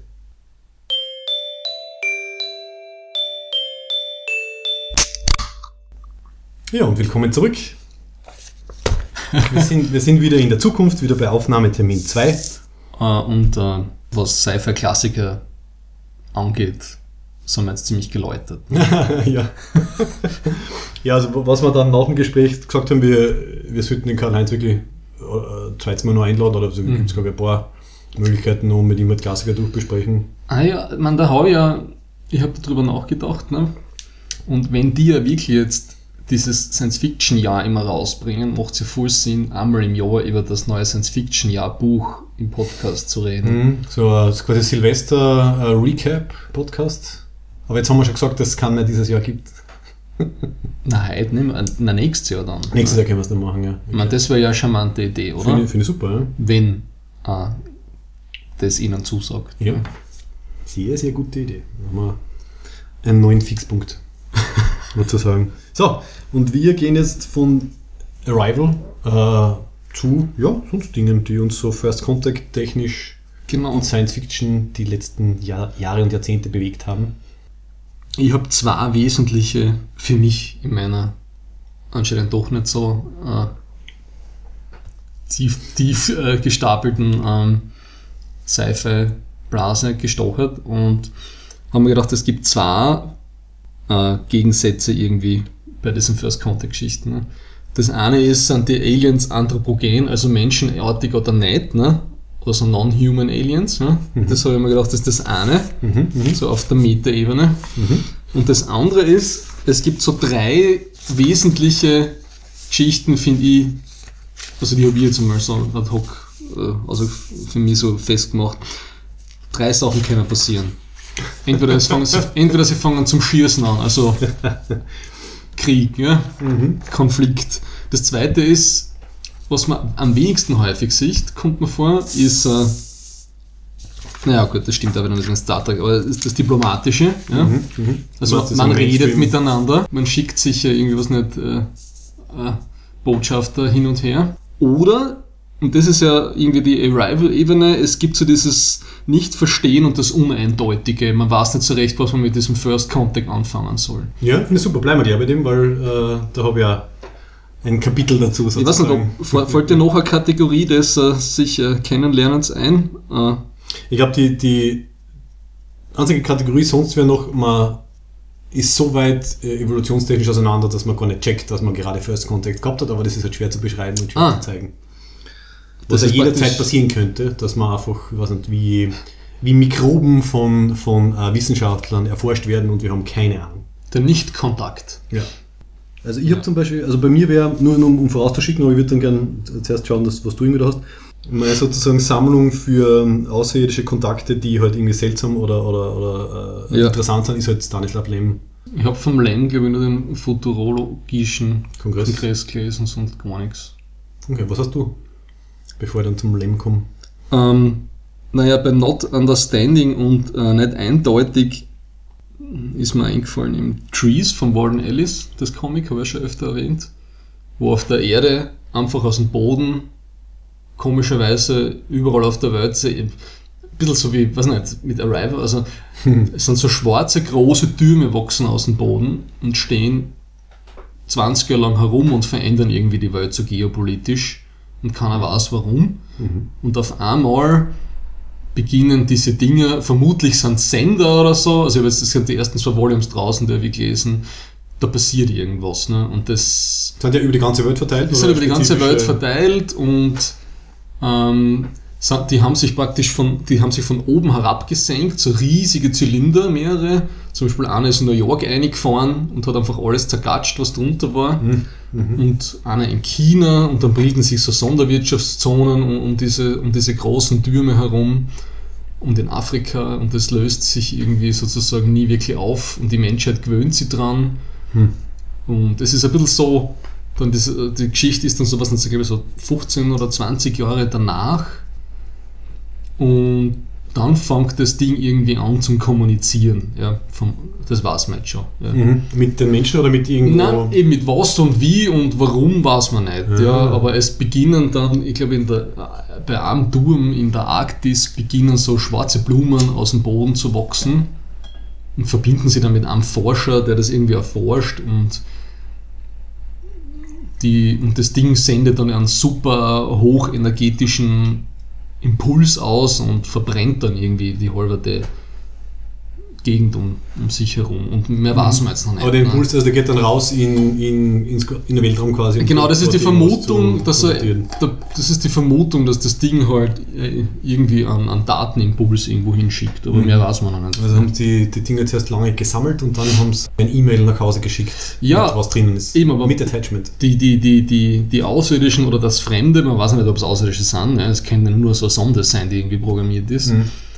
Die hat in dem Sinn keine Rolle. Ja? Es geht mehr um, es ist ein bisschen so, was nicht, so drei, vier Point-of-View-Character-Geschichten, die nebeneinander spielen, die noch nicht irgendwie sich äh, überschneiden. Okay, also wenn, wenn wir jetzt strikt beim Thema First Contact sind, dann es tut sie wenig, außer diese, was diese Verbindung mit ähm, am menschlichen Wesen, aber jetzt nicht, es gibt keine Kontaktaufnahme im klassischen Es Sinn. ist kurz davor. Ja. Also es ist, man hat eher das Gefühl, dass die Menschen davon nicht checken, was los ist. Ja. Mhm. Genau. Und das bringt mir dann eher, also der ein Freund von uns vom Trektina, der, der Gujek, hat das ja auch noch irgendwie auf Facebook dazu geschrieben. Das, hat, das ist ein Buch, was er mir heuer empfohlen hat, Blindside. Ja, ja. Das kennt man in die Show nutzen, weil da ist der erste Teil gratis. Ne? Mhm. ähm, wo auch im, im, im äußersten Sonnensystem Rand da im Du kannst Kuip, dann jetzt nichts spoilern, gell? Ich gebe jetzt nur den Meter Plot, ja. Passt super. im, im Kuipergürtel, also ganz weit draußen da, wo Mhm. die Kometerl geboren werden und einer huschen dann, Mhm. kommt ein Schiff und die Menschen schicken eine, eine Erkundungsmission hin, ja, und die Art und Weise, wie man aufeinander zugeht, ja, ist auf der einen Seite sehr menschlich und das, was die andere Seite macht, versteht man eigentlich überhaupt nicht. Ja. Ja, ja, okay. Und wenn ich jetzt mehr erzähle, spoiler ich die. Ne? Ja, da könntest du erzählen, was für Methoden oder Techniken versuchen die Menschen als erstes zum Beispiel. Naja, das Problem ist, was man sieht, ist einfach, sie versuchen mit elektromagnetischen Wellen also miteinander zu funken. Ja, okay. Und es kommt dann außer eben, dass das, was, das, was zurückgefunkt wird, ja, mehr oder weniger nur eine Reflexion oder Reaktion auf das ist. Also sie kriegen eigentlich keine richtige Kommunikation zusammen. Mhm. Und dann gibt es ein bisschen so eine sich aufschaukelnde Eskalationsgeschichte, weil die Menschen mit Vorannahmen reingehen ne, und dann stirbt halt wer und dann eskaliert es und so weiter und so fort. Ne. Also Missverständnisse Ja, einfach durch ja, Nichtwissen. ja. oder einfach, dass zwei verschiedene, wie soll ich sagen, Vorstellungen und Denkwelten einfach äh, nicht miteinander in, kompatibel sind. Ne? So wie die Minbari, ne? die Mhm. Ja, zum Hallo einmal die, Waffen, die Waffenplattformen aufladen. Ja, als Ehrerbieter. Und für sie ist das komplett normal, aber dass das Mhm. vielleicht bei anderen nicht so friedlich, freundlich Eierkuchen ankommt, das ist halt, Ja, ja, genau, lustig. Ja, wollte ich ja Ja. sagen.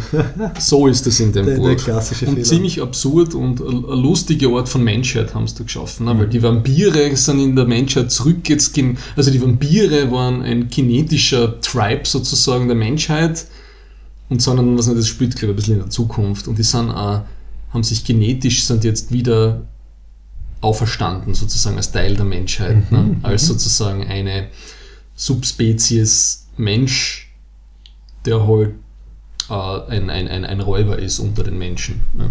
Cool, interessant. Ja. Ja, und das ist auch der Commander von diesem Schiff, ja, und es ist, es ist sehr eigenartig. Sehr cool. Ja. Sehr cool. Mhm. Und ich würde es eher so eher auf dem, äh, wie soll ich sagen, mit einem sehr starken intellektuellen Notch, würde ich das, das Buch sagen. Also es ist kein Page-Turner in dem Mhm. Sinne. Ja. Okay. Okay. ja. Gut, dann kommen wir zu meinem Stanislav Lem. Also ich würde sagen, so die, die großen vier äh, Kontaktromane vom Lem sind Solaris, über das haben wir schon geredet ein bisschen. Dann der Unbesiegbare, äh, Fiasco und dann gibt es noch Eden, an den kann ich mich aber am dunkelsten erinnern. Und ich finde, der Lem ist halt irgendwie so ein Meister davon, halt was nicht anthropomorphes darzustellen und vor allem auch äh, ein bisschen so diese menschliche Hybris reinzubringen, weil meistens geht es darum, halt, die Menschen sind irgendwie super weit entwickelt, glauben sie, haben super geile Raumschiffe und Technik, Aber in Wirklichkeit ähm, ja, haben wir noch sehr viel zu lernen. Gut, über Solaris haben wir eben im Karl-Heinz schon ein bisschen geredet, also äh, äh, psychoaktiver Ozean, wo halt Kommunikation total spannend ist, weil also sind jetzt diese diversen Gestalten und Wellen und so weiter, die halt der Ozean ausformt. Ist das jetzt schon Kommunikationsversuch? Weiß man ja zum Beispiel nicht. Also irgendwie im Buch geht es darum, dass schon seit 100 Jahren äh, Daten gesammelt werden und ganze Bibliotheken voll sind, aber ja, ohne Ergebnis. Also passt ja gut zu dem Big Data, was wir vorher besprochen haben. Man kann sammeln und sammeln und ja, weiß trotzdem nichts deswegen. Also das ist ein Ähm, großer Ozean. der, also bedeckt den ganzen Planeten. Also Solaris heißt der Planet und äh, wird von einem riesen Ozean bedeckt und dieser Ozean scheint halt lebendig zu sein. Ist, er ist eben in einem Doppelsternensystem und hat aber auch eine stete Bahn und das ist irgendwie der erste Hinweis für die Wissenschaftler darauf, dass halt dieser Ozean intelligent ist und die, die Umlaufbahn beeinflusst, weil das sonst irgendwie nicht gegangen. Mhm. Ähm, auf jeden Fall, aber das Interessante ist dann eben, dass halt der Kommunikationsversuch oder was auch immer sind, ist dann die Nachbildung von Menschen, die auf, auf Schuldgefühlen basierenden Erinnerungen der Wissenschaftler basieren. Ah. Also ziemlich, ziemlich harte Angelegenheit. Also anscheinend dieses Ozeanwesen schaut in dein Hirn rein, irgendwie, was irgendwie die größten Schuldgefühle äh, und Ängste bei dir auslöst und erzeugt dir dann diesen Menschen noch einmal. Aber dieses Ozean-Ding, das erinnert mich ein bisschen so an Deep Space Nine, an, also an die Great Link. The Great Link, die, ja, die Founders. Founders. Ne? Ja. Haben, das haben sie sicher von dem abgeschaut. Ja, weißt du, alle, ich glaube, alle Science-Fiction-Ideen sind schon mit da gewesen. Mhm. Ist aber super spannend, stimmt. Gell? Also, Mhm. quasi, dass sie eine, eine Spezies zusammenfügen kann, ganz kommunistisch, zu einer großen Suppe. Und der Oder kommt dann raus und dann, ja. Ähm, ja, also das, den Roman habe ich super gefunden, weil es gibt da dann keine, keine wirkliche Auflösung. Also am Ende wissen sie nicht, was das Ganze soll. Was sehr spannend ist, dass diese äh, künstlich erschaffenen Wesen äh, dann selbstreflektiv werden und dann erkennen, dass sie keine Menschen sind, aber halt wie Menschen irgendwie ausschauen. Und dass eine sie dann halt auch umbringen will, weil sie halt irgendwie erkennt, dass sie so nicht leben will, dass sie halt nicht die, Hm. der Nachbau einer, einer Emotion eines Menschen irgendwie sein will und dann sogar den Wissenschaftlern hilft, diese, diesen psychophysikalischen Kontakt irgendwie zu unterbrechen. Und am Ende bleiben nur viele Fragen dann über. Aber jetzt, kurzer Sprung, Bitte. jetzt was sagst eben, wo, wo man das mit dem Ozean und, und Deep Space Nine mit dem Odo, das ist eine neue, eine neue Art der Kontaktaufnahme, das ist eine vierte. Ne? Mhm. Du schickst etwas von dir als Sonde wohin und versuchst, dass das irgendwie kulturell aufgenommen wird und dass das zu dir zurückkommt, um zu sagen, was draußen ist. Ja, ne? genau, was die Founder machen, gell? Genau. Ja. Also die, was haben sie irgendwie 100 Odo äh, Babys Babys, haben in ja. die Galaxie geschossen Ja. und er ist der Erste, der zurückfindet. ja, Ja. stimmt. Ja. Das ist eine andere Art von Kontaktaufnahme, als das, was wir vorher gesagt haben. Lebensformsonden. Ist eigentlich super spannend. Ich meine, so kann man fast am meisten dann lernen, gell? weil wenn die, Ja. die, die, eigenen, die eigene Spezies unter den anderen sozialisiert wird, also dann hast du ja Insiderwissen. Ja. Halt mit der Gefahr, dass sie halt dann den anderen gegenüber loyal sind. Du blöde Frage, bleibt am Ende der Odo? Der geht dann in den Link zurück, gell? ja, das ist ja die großartige Szene, wo er dann, wo Sie dann von Tuxedo Ah ja. und dann praktisch sich ein Tuxedo raufzaubert und dann in den großen Link zurückgeht. Mhm. Nach, nach dem Friedensvertrag und so. Mhm. Mhm. Gut, ich meine, er kann ja trotzdem aussehen und Deep besuchen, oder? Also es ist ja nicht so, dass er jetzt gefangen ist, ewig. Na, aber es ist total tragisch. Ja, schon. Ja, vor allem für die Kira. Hm, ähm, ja, dann der Unbesiegbare vom Leben war sehr cool. Da sind im Endeffekt die, ähm, äh, die Außerirdischen, mit, mit denen es konfrontiert werden, die, die vermutlich die weiterentwickelten Überreste von einer Maschinenrasse, die nur mehr so schwarmartige Metallpartikel sind. Ähm, unter der Kontaktaufnahme nicht möglich, also sie können nicht miteinander kommunizieren. Aber äh, umgekehrt, diese Metallschwärme können äh, mit starker, starken Magnetfeldern Gedächtnisse löschen und auch künstliche Intelligenzen löschen. Also wer ihnen irgendwie zu nahe kommt, der reversiert quasi zu einem Baby-Status gedanklich. Und einmal fährt irgendein Fahrzeug irgendwie zu ihnen hin und da wird auch die künstliche Intelligenz vom Fahrzeug dann quasi gelöscht und gehackt und greift dann das Raumschiff an.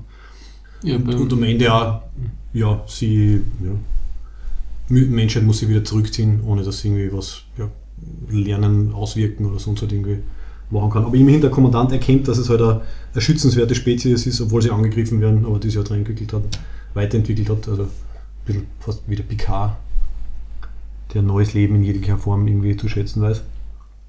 Ja, aber das ist ja nicht nur der Bekaner, da kommen wir dann gleich zur, zur ersten, zu Prime Directive. Ne? Ja, können wir gleich machen eigentlich.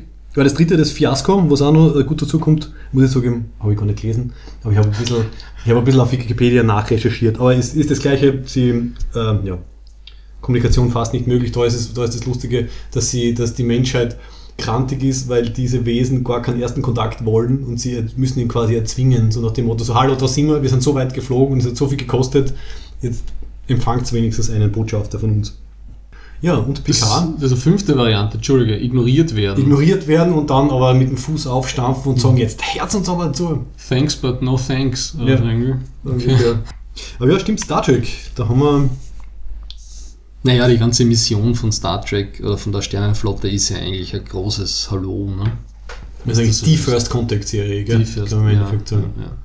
Also wenn man sie, Wobei es halt Glück haben, dass alle anthropomorph sind, alle irgendwie äh, auf die Art und Weise äh, organisiert sind, dass man mit ihnen reden kann. Mhm. Sobald sie Warp 1 erreichen, von der Zivilisation her, der universelle Übersetzer funktioniert fast sagen. bei allen, ja. genau. Also, Hm. Und was mir aufgefallen ist, wie ich jetzt darüber nachgedacht habe, es ist jeder Pilotfilm, jeder Star Trek-Serie ist eigentlich ein First Contact-Film. Also in TOS äh, äh, lernen sie die Talosianer zum ersten Mal kennen. In TNG äh, treffen sie das erste Mal den Q und treffen das erste Mal diese quallenartigen Farpoint-Aliens. In Deep Space Nine ist Erstkontakt mit den Wurmloch-Aliens. In Voyager ist Erstkontakt mit ja, Caretaker, Kazon, Okampa, eh, eh schon alles, weil wegen Delta-Quadrant. Und in Enterprise ist Erstkontakt mit Klingonen. Voll arg, oder? Jeder, Ja, jeder ja, Pilotfilm ja. von Star Trek ist eine, ist eine First Contact-Geschichte. ja, aber das ist ja auch das Grundthema. Ne? Ja, also das, äh, Das das die- Erforschen die Bahn schön, und so. Ähm, anders wird Star Trek gar nicht funktionieren. Also, Ja, das heißt, to discover new New life and new civilizations. Ja.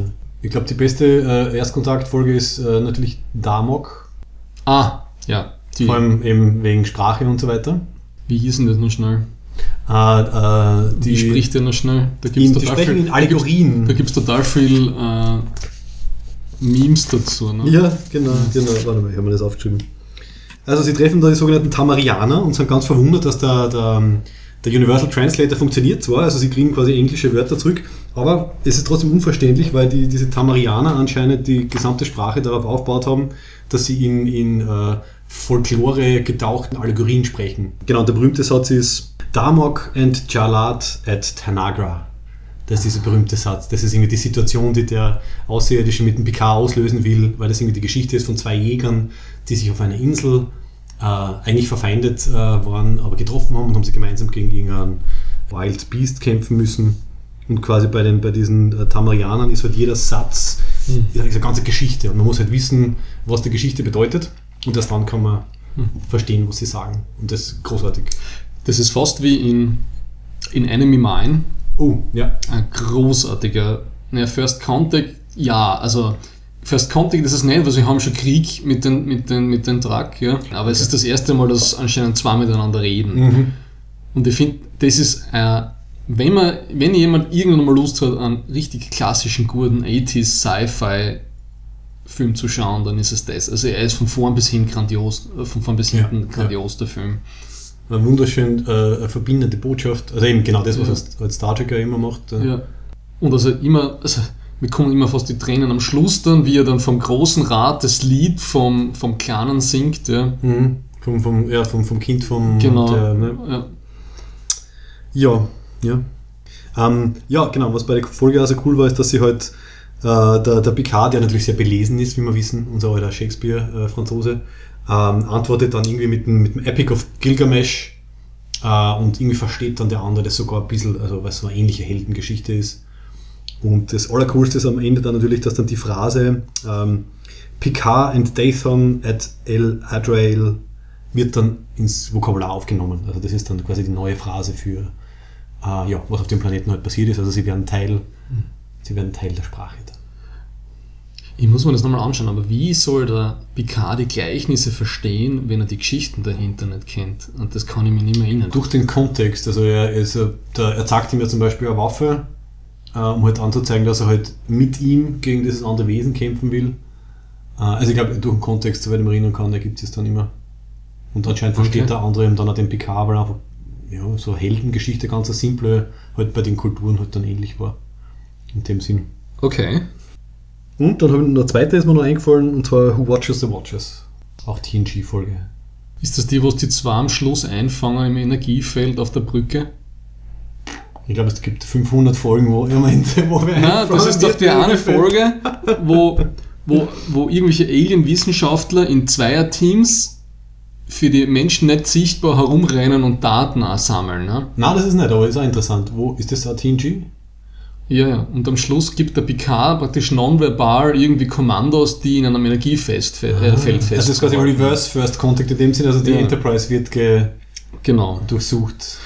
Und First Contact ist lustig, weil ich habe, da war ich ja noch relativ jung, ne, ich habe nicht verstanden zuerst, warum das First Contact heißt, der Star Trek 8. Ne? Mhm. Weil ich mir gedacht, die Borg, die kennen wir ja schon. Ach so, ja. Und dann im Film ist man klar, aha, Mhm. okay, Die Vulkanier. Saffron Cochrane und so weiter und so fort, äh, Magic Carpet Ride. Mhm. Wobei, ich, also ich habe den Film dreimal im Kino gesehen, damals 1998 oder 97 oder Mhm. so irgendwas. Ich glaube, ich war noch in der Schule, das heißt, es muss 97 Ja, gewesen ich war sein. fix nur in der Schule. Und ähm, da war so die Hoffnung, dass die, also der, der, der sticht so außer von den TNG-Kinofilmen, was eigentlich der einzig wirklich gute ist. Ja. Also man, die anderen waren halt mehr lange Episoden im Kino und der war halt der erste wirklich Ja. Film im Sinne von dramaturgischen Und da, Aufbau. ja, ich meine, es ist zwar eh wieder 101 Showdown am Schluss PK, also Cinema Queen, ne? Movie PK im Vergleich zur TV-Series PK, aber, ja, aber die Red Letter Media Mr. Plinkett Review dazu ist immer noch großartig. Ne? Ja, er zerlegt ihn relativ, Ja. ähm, was mir dann immer ein bisschen, ein bisschen traurig macht, aber er hat schon recht. Ja? Also es ist, Also Ja. es ist einfach, die Geschichte war gut und es hat einfach, es, hat, es war so ein selbstironischer Ton mit der gesoffenen Diana Troy, aber Mhm. den Saffron Cochrane. Ja, Also, überhaupt der Cochrane hat für eine, Ja. für eine gebraucht. ja, und okay, und da hat der erste Kontakt ausgelöst durch einen Warpsprung, der lustigerweise genau richtig getimt war, weil wie war das, die Vulkanier sind gerade zufällig vorbeigeflogen Genau. und äh, also wundert mich, dass die nicht einfach irgendwelche Satelliten aus der oder Hochstationen halt wo haben. Ist es nicht darum gegangen, dass, die, dass das ja wie in der Prime Directive ist, wenn es Warp fliegen, dann sind sie kontaktwürdig. Ja, genau. Sonst muss man sie in Ruhe lassen, dann brüten sie noch in ihrer eigenen Zivilisationsphase. Anscheinend haben, haben, Ja. hat die Erde das von den Vulkanien dann übernommen. Ne? Mhm. Und was natürlich auch zu einem einer der großartigsten Openings, nämlich bei Enterprise führt, im Mirror Universe, äh, wo sie halt zeigen, wie im Mirror Universe äh, dieser First Contact gelaufen ist. wie ist das dann? Der, der Cochrane zückt dann die Pumpgun Und knallt. und knallt den ersten Vulkanier weg. ja. Das, ja, so, so schlecht Enterprise teilweise war, das war die dritte Staffel und die vierte Ja. waren wirklich sehr gut teilweise. Ja. Vor allem das Intro war dann geil, also das parallele, Ja. die parallele Version des Enterprise-Intros, Ja, nur auf ja. böse ist. äh, ja. Ja. Ähm, so Ja. zur Diplomatic. Was mir bei Diplomatic Encounter auch noch eingefallen ist, das ist ähm, Earth Final Conflict oder Mission Erde von Mhm. Gene Roddenberry inspired. Mhm. Ich habe immer, hab immer gedacht, weißt du, das ist mit den Talons. Ne? Das sind dann Aliens, die von außen kommen und Botschaften auf der Erde eröffnen und so. Ah, ja, weiß jetzt gar nicht, ob ich es gesehen habe, das klingt schon so. Das ist ein vier, fünf Staffeln gibt es, habe ich nachgeschaut. Mhm. Dass es fünf Staffeln hat gegeben und ich habe gar nicht, ich hab, das ist sozusagen nur auf, auf Notizen von Gene Roddenberry, die seine Frau dann Mhm. rausgebracht hat, ist es entwickelt worden. Ich habe immer gedacht, er hat selber noch mitproduziert, aber das, das war gar nicht so. Und das habe ich cool gefunden, weil eben so eine Art von Widerstandsgeschichte dann ist. Ne? Weil diese Talons, die kriegen dann menschliche Leibwächter, die haben so kybernetische Implantate, aber der Widerstand kann das, eine Kyber kann das abschalten im Kopf von dem. Und genau. Und so entwickelt sich dann die Geschichte mit den. Aber die Aliens bringen sozusagen äh, irgendwie Technologie und Genau, äh, Hilfe. aber- aber es ist immer dieses guten, Ja, es ist ein bisschen so ein bisschen äh, wie in, in Wii, ne? ja. dass, die, dass diese guten Intentionen von manchen ein bisschen äh, nicht so lei- äh, blauäugig angenommen werden und die eher wissen wollen, was dahinter steht. Ja. Mhm. Ich habe das damals eigentlich gern geschaut, kann ich mich erinnern. Lustig, das habe ich überhaupt nicht. Äh, Das ist immer auf Kabel anscheinend. 1 oder so, oder Tele 5 oder der Action-Kanal, oder wie das immer geheißen hat, damals Aha. ist das gelaufen. Sehr schön. Ja. Ähm, Tele 5, ne? Bim Bambino, sagt er das was? Ich habe, glaube ich, Ich glaube, zwei Sachen, Anfang der haben, 2000er aufgehört, fernzuschauen. zwei Sachen haben den 90er wesentlich sozialisiert. Das war Star Trek und das war die Bim Bambino Show auf Tele 5. Okay, was ist da gegangen? Die Bim Bam, das war so wie Am dann das Bim Bambino, aber da ist halt auch so einer von diesen ganzen Sci-Fi-Cartoon-Geschichten nach dem anderen gekommen. Von dem. Okay, das war so, okay. Bim Bambino war Känguru, also nicht Keushi das Känguru von der Tagespresse, der halt halt diese Sendung gehostet und da war halt dann, ja, Flash Gordon und seine Freunde, eh, wurscht. Ähm, Gut, das ist mir dazu eingefallen und dann ähm, Alien Nation. Hast du das gesehen? Nein, ich glaube auch nicht. Das war ein super Film ja. wo die Außerirdischen gekommen sind, die sich dann in die, Menschheit integriert haben und die haben eigentlich eh gleich ausgeschaut wie Menschen und die haben nur so einen, einen, einen Klotzenkopf mit Punkterl an. Aha, okay. Und der Film geht dann irgendwie, da, es entwickelt sich eine Droge, die die ganzen Außerirdischen fertig macht und da gibt es so ein Detektivteam von einem Menschen und so einem Außerirdischen und die wollen das aufklären, wo das herkommt. Ja. Und was tun die Außerirdischen da? Also, Na, da ist eher so dieses, äh, der, der spielt so ein bisschen so diese ganze Rassismusgeschichte, ne? Ah, die Menschen ja. so, gegen die Außerirdischen, obwohl sie Teil der Gesellschaft sind. Ich glaube, das spielt irgendwie so an der Westküste irgendwo. Das ist schon so lange, dass es also wo der Film einsteigt, sind die Außerirdischen schon länger. Ja, das ist eine Fernsehserie dann auch drauf passiert. und ich, ich verwechsel meine Gedanken sicher jetzt noch den Film mit der Fernsehserie, ich weiß nicht äh, so recht. Ja. Mhm, Ja. Okay. Also auch humanoid und äh, kennen wahrscheinlich unsere Sprache Ja, ja. und sind ja. verträglich. Und in meinem Kopf, ich habe so Billboard-Werbungen im Kopf von so einer Außerirdischen, die die olympische Medaille, glaube ich, was man das im, im, im, in, der, in der Gymnastik oder so macht. Und das, war, das war so eine Pepsi-Werbung, so ein ziemlich intelligentes Product Placement noch damals in dem Film. ja, cool. Ja. Okay. Aber wenn du mich fragst, was du fragst, was es mir nicht fragt, aber wenn du mich fragen willst, was, Bitte, mein, was mein Lieblings ähm, Erstkontaktfilm. Erstkontaktgeschichte ist, dann würde ich echt Contact sagen. Mhm. Von äh, Carl Sagan. Genau, Buch vom Sagan, Film von Robert Zemeckis. Und das Buch ist schon so lange her, dass ich es gelesen habe, aber es hat mir auch super gut gefallen. Das habe ich leider nie gelesen, soll er noch um einiges besser sein als der Film. Und Ja. der Film schon so. Der Film war schon so gut, weil eben der, die Jodie Foster, also die hat das so hammermäßig gut umgebracht. Ich finde, äh, vor allem am Ende, wo sie, wo sie halt dann die, das sieht und irgendwie so sagt so, oh my god, it's so beautiful, they should have sent a poet. Und Ja. sie irgendwie, ist irgendwie eine halbe Ah, Minuten, ja. ist irgendwie die Kamera auf ihrem Gesicht und sie ist halt einfach sehr Und- ausdrucksvoll. Und da eben, wenn es um Verständigung geht, dann da wissen ja, da sind die irgendwie schon ein bisschen so gutmütig, die Aliens, die wir ja nie sehen. Wir wissen nur, dass sie da draußen sind. Mhm. Und sie sieht ja dann, wie sie bei dieser einen Relaisstation ist, wie bombastisch groß das ist und was für Spuckerl-Zivilisation die Menschheit im Vergleich ist. Ja. Mhm. Aber die wählen ja dann so, äh, oder so äh, äh, eine Metapher aus ihrer, Erfahr äh, aus ihrer eigenen Erfahrung, also der verstorbene Vater. Ja, in so, in so einer Strandszene, die, Genau. wo es wo es einmal ein Bild gegeben hat. Ja. Und das finde ich, also wenn die so super hoch entwickelt sind und sie wissen, dass die, die Menschen, sie, sie müssen das so aufbrechen, so ins kleinste Einmaleins, was sie zur Verfügung haben, das habe ich eine super schöne Art und Weise gefunden, um, um, um, um einen Erstkontakt zu machen. Und ich glaube, die, die erwähnen ja, dass sie halt irgendwie schon seit Millionen von Jahren halt irgendwie unterwegs sind und äh, äh, der Erstkontakt halt immer so gehandhabt wird. Also, weil sie halt irgendwie sagt so, ja, ich habe so viele Fragen und ich will mehr wissen und so. Und sie Ja. sagen dann so, na, beruhigt die. Wir machen das immer so, also quasi gemütlich einmal einsteigen und dann, wer weiß, vielleicht warten sie ja auf irgendeinen Technologiesprung für den, für den Meer. Ja. Ja, aber auch das ist ein Punkt, eben, dass ihr am Schluss nicht glaubt wird. Ne? Ja. Also du bist nicht in der Öffentlichkeit in, Ja. im Weißen Haus wissen, dass sie halt irgendwie innerhalb von einer Sekunde 18 Stunden Video aufgenommen hat. Ja. Auch wenn nichts drauf ist, aber halt so Ja. 18 Stunden Rauschen zumindest. Also irgendwas ist da klar.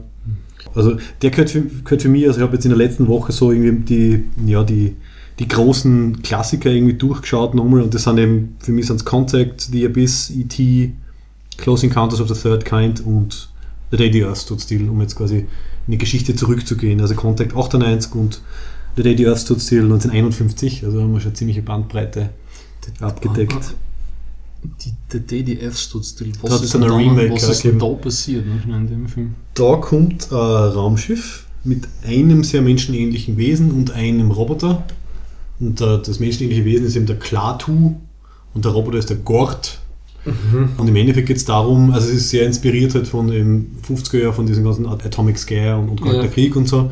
Also es geht darum, dass anscheinend die Menschen auch die Aufmerksamkeit erregt haben von interplanetaren äh, Wesen und dass sie von denen jetzt gewarnt werden. Äh, Also sie sollen quasi nicht außerhalb der Erde irgendwie aggressiv werden, weil anscheinend von dieser Allianz von, von anderen Planeten mit diesen Robotern, zu denen der Gord gehört, so eine Art Police Force aufgebaut worden ist, die uneingeschränkte Rechte haben im Sinne von, sobald Aggressionen zwischen Spezies entstehen, wird, wird der Aggressor vernichtet. Ebenso wie die Abschreckung wird die Atomwaffen äh, zwischen den USA und äh, Sowjetunion halt die ultimative Abschreckung waren, ist halt diese äh, Roboterpolizei, die ist halt quasi die Abschreckung interplanetar. Und dieser Klato ist nur da, um die Erde zu warnen, Peacekeepers. dass sie, genau. Und hat was sehr Jesusartiges, also ähm, okay. er, er flüchtet, also wird natürlich angeschossen beim ersten Mal, ist eh klar. Ähm, dann ist er in einem Kranken Militärkrankenhaus, aus dem flüchtet er. Und er schnappt sich irgendwo halt ein, ein Sakko oder einen Anzug von irgendwem aus einer Wäscherei oder so. Und der Typ hat Carpenter geheißen, also äh, so wie, so wie äh, Jesus und, und halt, äh, Jesus und Josef, also Carpenter. Dann ähm, am Ende steht er wieder auf, also er wird dann am Ende wirklich umgebracht, wird aber dann wieder, wieder erweckt vom, ich glaube vom Roboter oder vom Raumschiff. Äh, und er hat eben diese friedliche Botschaft, die aber missverstanden wird, das ist die volle, die volle Jesus-Metapher. Es gibt noch ein paar äh, Sachen, die da aufgefallen sind. Und was dann lustig war, was ich auf Wikipedia gefunden habe, die ähm, Produktionsfirma, ich weiß nicht genau wer das war, hat einen Satz rein reklamiert, nämlich nachdem er wieder auferweckt wird und ihn dann äh, der Frau, mit der er in Kontakt ist, fragt so, so you have the power over life and death, ist dann die, die Dialogzeile drinnen, um, no, only God has that power. Und das ist rein reklamiert worden. Ja, Approved by the Christian Society Ja. of America. ja.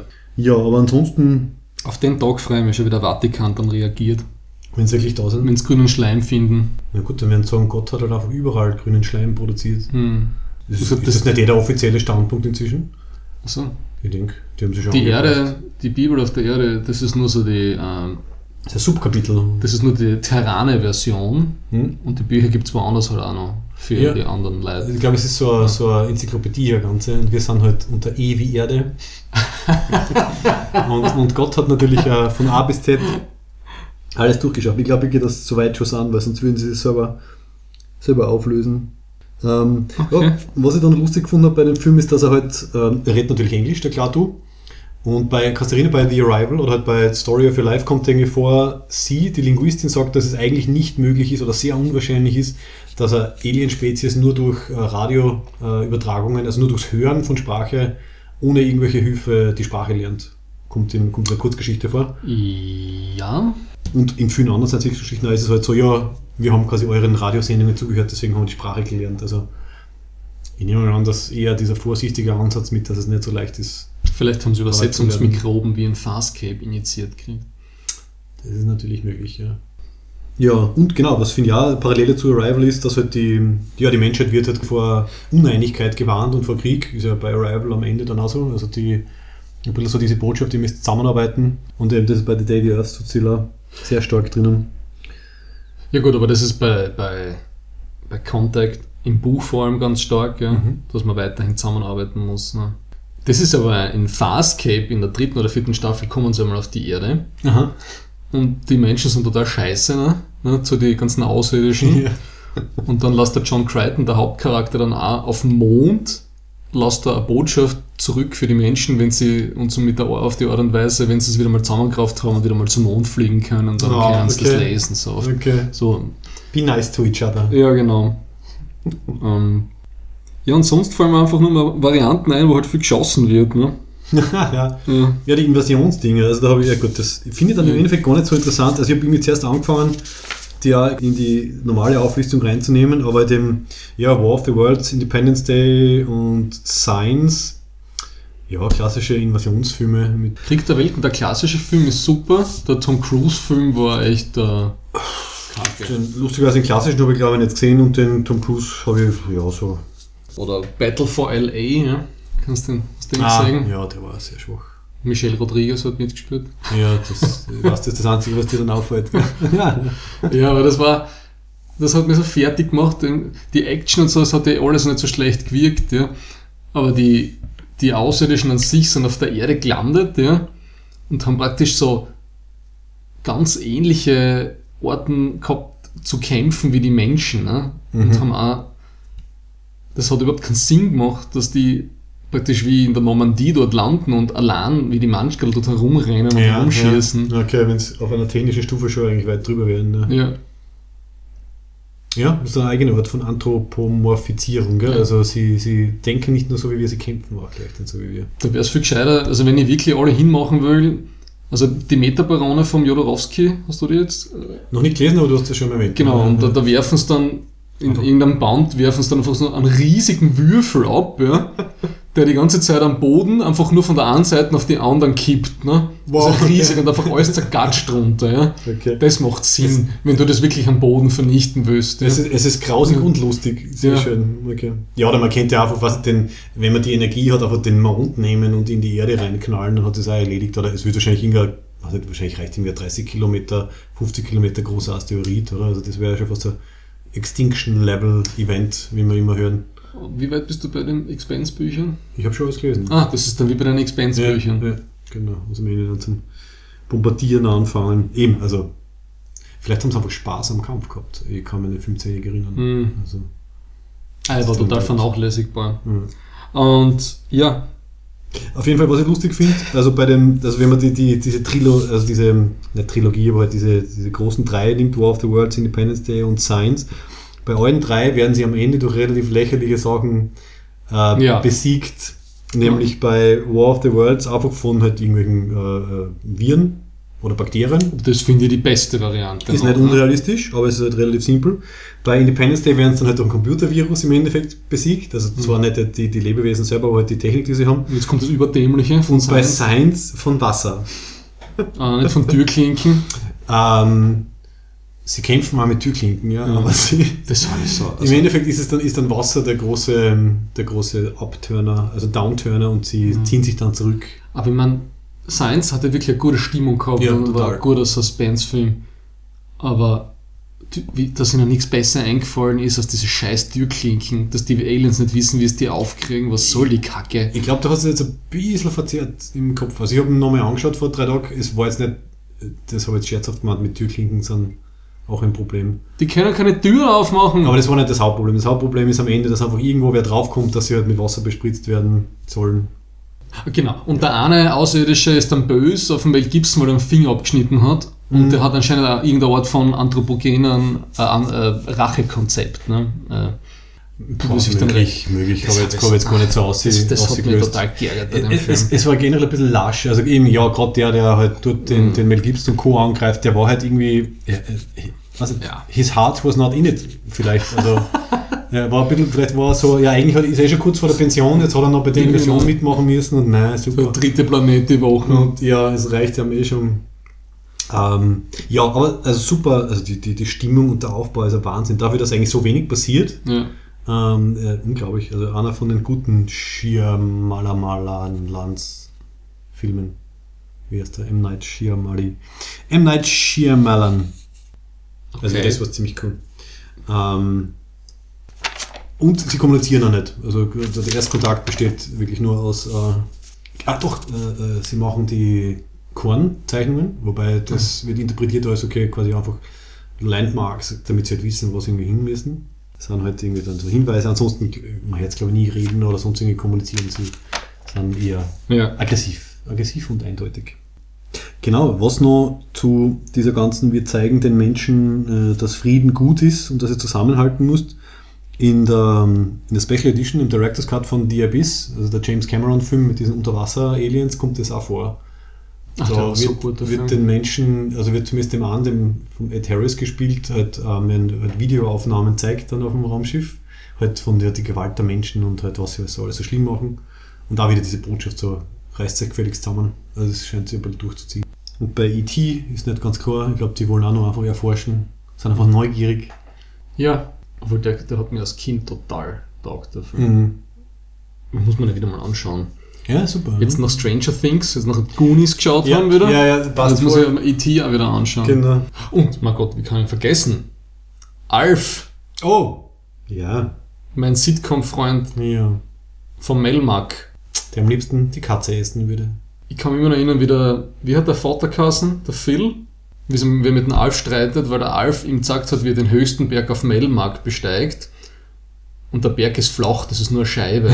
Okay. Und ich weiß noch, wie sie dann zum Streiten anfangen und dass das nicht sein kann und kein Berg ist. Ne? Okay, cool. Hast du richtig Detailerinnerungen. Also ich habe gerade noch so. Ja, das Fett brennt oder so. ja, ja, eben so, Aha. so, so Klassiker habe ich irgendwie noch im Kopf. Ja, das Dafür habe ich den Film nie gesehen, Eher nicht, ne? weil im Film wird er ja entdeckt.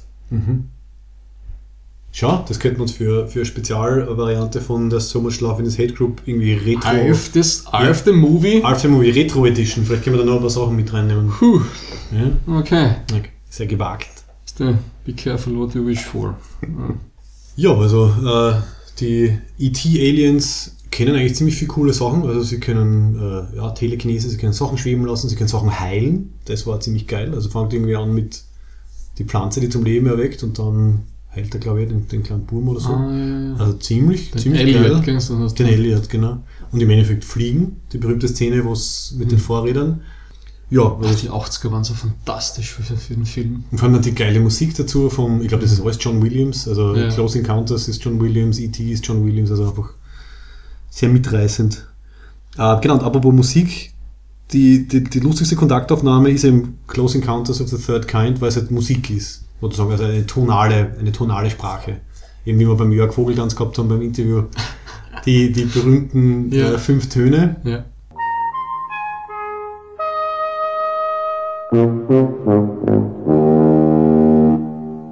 Finde ich war eine super, super spannende Idee einmal. Also den, den Erstkontakt über, über Töne und Licht im Endeffekt dann ein bisschen halt ja, durchzuführen. Ich habe mir den ja gerade erst vom, vom Jahr angeschaut auf Netflix. Ich habe mich nicht mehr erinnern können, wie schräg der Film eigentlich Ja, ist. schon, ne? Ja. Wie diesen Gatschturm da baut daheim. Ja.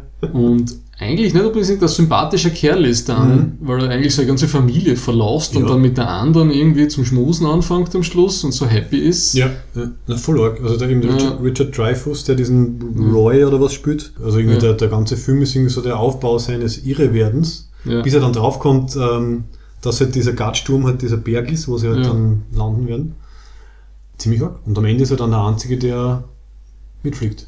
Und da frage ich mich ja, also wie viel ist da noch freier Wille dabei? Weil ich meine, er wird ja durch, es wirkt zumindest so, dass er durch einmal diesen Überflug vom, vom Alienschiff, für mich kommt es eher so vor, wie wenn er halt ein bisschen programmiert wird. Also es ist jetzt nicht so, dass er irgendwie jahrelang ein UFO-Fanatiker war und dann Hm. das die Erfüllung seines Traums ist, sondern es ist quasi so dieser erste Ja. Kontakt, der halt in seinem Hirn irgendwas auslöst und dann wirkt er von innen gezwungen, dorthin zu gehen, wie wenn er ja, konditioniert worden ist. ja, der ganze Film ist einfach so ein bisschen so konterintuitiv. Ja. Aber ich meine, immerhin, und der Spielberg scheint auf Außerirdische zu stehen, ja. Also sowohl das als auch E.T. sind von ihm, also er hat da ein Fable dafür. Das dann natürlich den Höhepunkt in Indiana Jones 4 gekriegt hat. ja, The Crystal Skull. Es ist, man, man hat, es, man kann auch nicht, irgendwie kann man auch nicht mehr ein bisschen böse sein, weil irgendwann hast du mal für den Peak einmal erreicht. Ja, nein, er hat so viele großartige Sachen gemacht. Ja, und jetzt ist halt dann noch die Frage, ähm, was haben unsere echten Institutionen für großartige Sachen gemacht? Äh, wie schaut es da mit Erstkontaktmöglichkeiten eigentlich aus? Hast du das angeschaut? Ich habe mir das äh, natürlich ähm, versucht zu recherchieren. Es gibt noch kein ähm, post offizielles Dokument für eine Post-Detection Policy. Ja. Das wird erst äh, entwickelt von dem UN Office for Outer Space Affairs.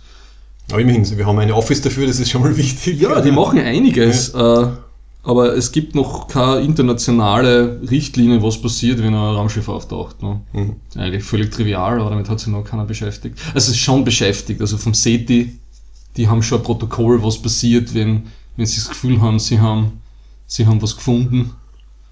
Äh, das nicht so ver- diverse Verifizierungs- und internationale Abstimmungsschritte, ne, damit nicht gleich Massenpanik ausbricht. Mhm. Ja, das gibt schon noch. In die Shownotes tue ich dann auch noch so einen äh, Big Think-Artikel über das rein. Mhm. Die entwickeln das gerade. Ja. Und das hat äh, das eben dieses äh, Office for Outer Space Affairs hat auch ein eins von drei Büros ist in Wien, in der UNO City in Wien. Und ja, wie gesagt, äh, Österreich ist äh, beim Erstkontakt voll vorn dabei. Genau, wie wir in der, in der Folge in der ersten Ja. Staffel besprochen haben, also über Aliens. Der Waldheim war eben damals, wie die Sonde weggeschickt worden ist, äh, UN-Generalsekretär. Genau. Deswegen ist unter anderem eine Begrüßung von ihm auf Ja. dieser goldenen Schallplatte auf Voyager drauf. Und jetzt haben wir in Wien auch so ein Büro, ein wichtiges. Äh, Genau. Aber was ich nicht gewusst habe, ist, dass eben diese Plakette, also nur die Plakette mit, äh, mit wie Menschen ausschauen und dieses, äh, mhm. so die ersten physikalischen Informationen in so einer Zeichensprache, die sind auch schon, die waren schon auf den Pioneer-Sonden oben. Mhm. Und diese Schallplatten, die ist auf Voyager 1 und 2 oben. Das war Mitte der 70er gell, oder Anfang der 70er, das Genau. heißt, die sind schon eine Zeit äh, unterwegs. Da hat vor Alle. allem der, der Carl Sagan war da federführend, der ja das äh, Contact, das Buch selber geschrieben hat, äh, beteiligt.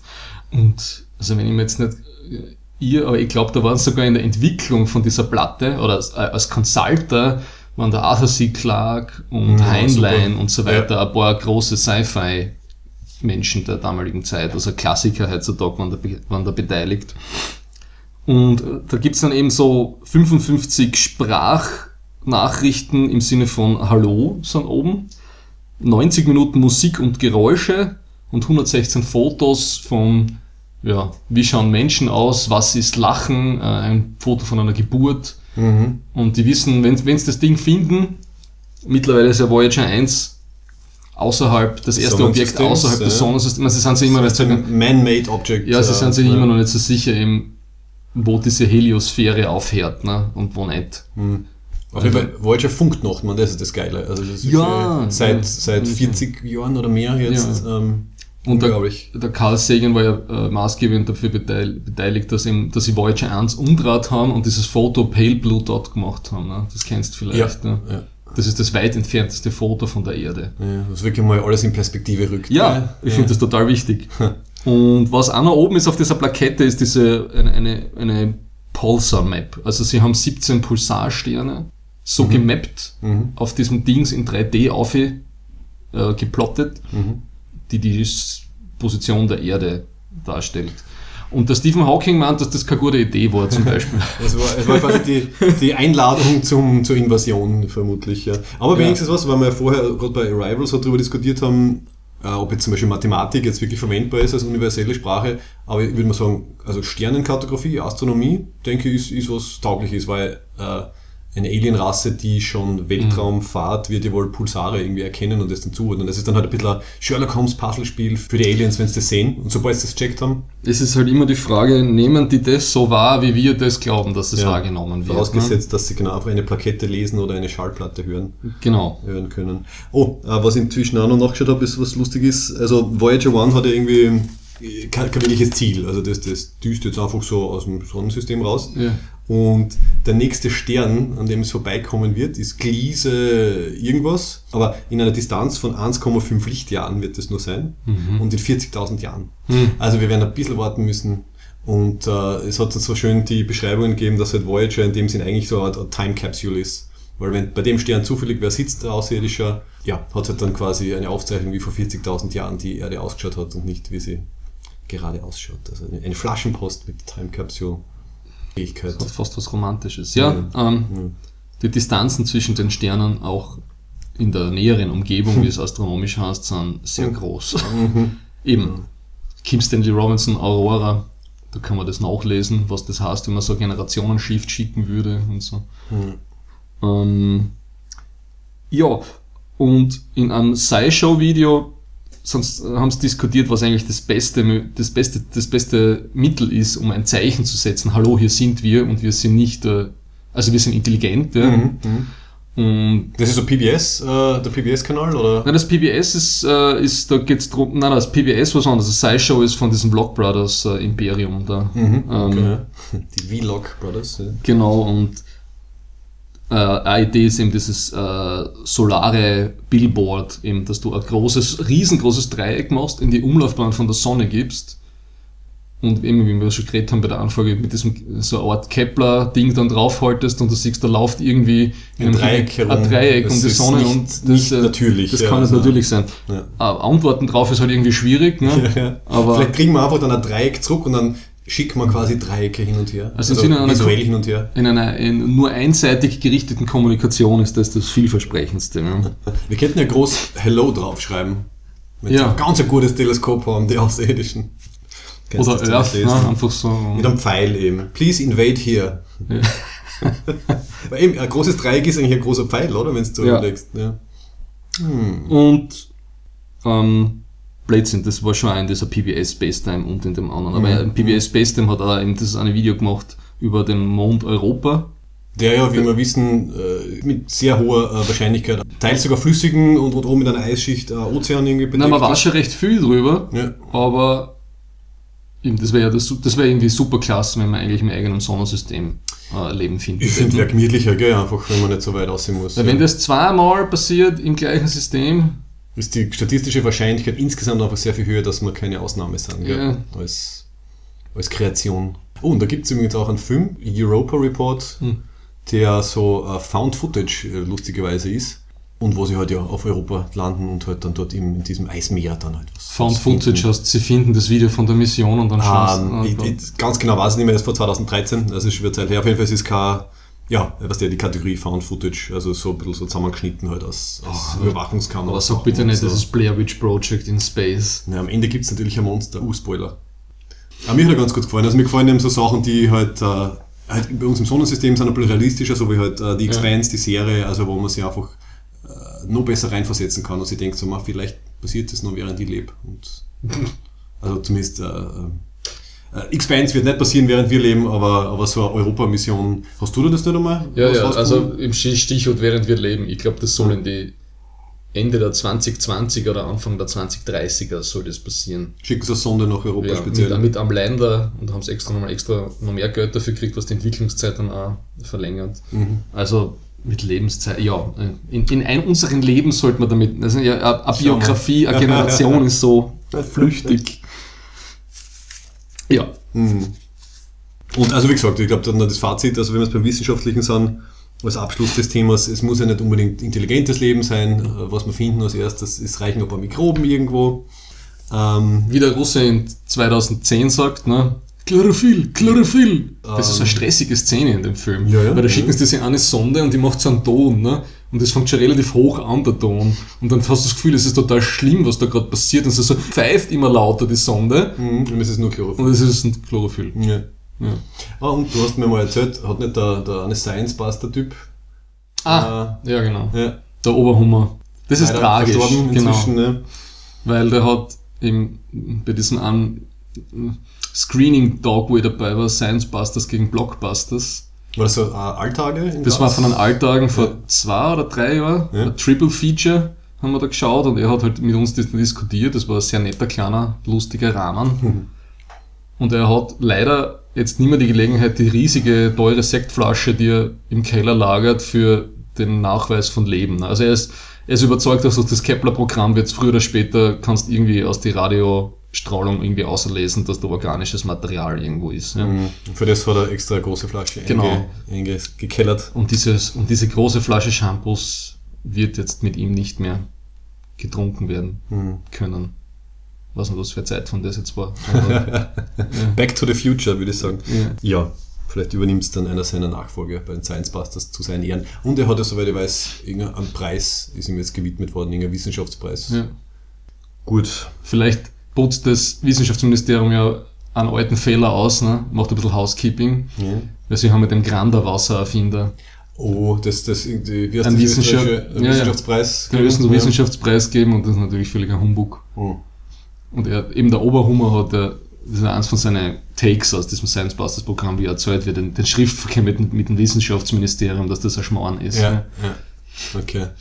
Fazit, uns reicht einfach Wasser auf der Suche nach Leben im Universum. Es muss kein linksdrehendes Spezialwasser sein. Gut, ich denke, ähm, ja mir fällt auch nichts dann mehr schauen wir es mal durch mit dem Hauptthema und äh, kommen jetzt zum Abschluss zur Ferengi-Erwerbsregel. Every Ferengi business transaction is governed by 285 rules of acquisition to ensure a fair and honest deal for all parties concerned. Well, most of them anyway. So, wir sind bei der Ferengi-Erwerbsregel Nummer 62 und Thomas, du hast schon vorher gesagt, du hast die diesmal extrem gut vorbereitet. Extrem gell? gut ein schönes Beispiel gefunden, Ja. aber zuerst musst du es wie immer referieren. Bitte gern. Ähm, also auf Englisch heißt die Nummer 62 Profit is its own reward. Und dann gibt es eine recht abenteuerliche deutsche Übersetzung. Je riskanter der Weg, desto größer der Profit. Vom Sinn her stimmt einfach nicht, die deutsche Ja. Übersetzung. Es ist, was völlig, also im Englischen ist es völlig was anderes damit genannt. Vielleicht haben sie da gerade Rush Hour beim Synchronstudio in Ja. Berlin gehabt und äh, ein übernachtiger Übersetzer hat dann halt schnell irgendwas. So, was hast du da gefunden? Weil ich muss sagen, ich habe Ja. eigentlich nichts besonders Interessantes außer die üblichen Politikgeschichten und das haben wir eh schon letztes Mal gehabt. Also, Ja. Also für alle, die glauben, dass es ähm, reicht, dass man wurscht, also der, von Konsequenzen unabhängig, dass es, dass man einfach nur ein kleines Zähnchen im, Re- im Maul des äh, Raubtierkapitalismus sein muss, um glücklich zu werden. Also je mehr man bekommt, desto besser und einfach Kohle und der Rest ist wurscht. Ja. Denen möchte ich, ähm, das war eine gute Nachtgeschichte. Ja. Denen möchte ich das Beispiel von einem gewissen Markus Persson entgegenhalten, ein Schwede, der besser als Notch bekannt ist. Und der hat nichts Geringeres erfunden oder programmiert oder entwickelt wie Minecraft. Ne? ja, wow, okay. Ich habe ja. selber nicht gespielt. Aber ein Riesending, ja. Aber, und er hat es vor, glaube zwei Jahren circa um zweieinhalb Milliarden US-Dollar an Microsoft verkauft. Bist du narrisch. Okay. Und Also eigentlich ausgesorgt, gell? der, er hat völlig ausgesorgt und er hat aber eher das, das damals zumindest vor, was nicht, vor eineinhalb Jahren noch das Problem gehabt, dass er jetzt äh, nicht mehr gewusst hat, äh, was er mit seinem Leben tun soll. Und es illustriert nichts schöner als eine Abfolge von Tweets, die er im Sommer 2015 geschrieben hat. Ähm, das Geld allein nicht glücklich macht. Ja. Und diese Tweets werde ich jetzt zum Besten geben. Mhm. Also das ist von diesem Notch aus dem August 2015. Ich lese es einfach von vorn bis hinten einmal durch. Mhm. Ja, es gibt dann eher einen Link dazu mit so einem Business Insider, bla bla bla, die haben so diese Tweetsammlung gemacht. Ne? Ja. Gut. The problem with getting everything is to run out of reasons to keep trying. And human interaction becomes impossible due to imbalance. Das klingt nur sehr So, ja. das klingt sehr vernünftig. Ne? Um, hanging out in Ibiza with a bunch of friends and partying with famous people. Able to do whatever I want and I've never felt more isolated. Oh.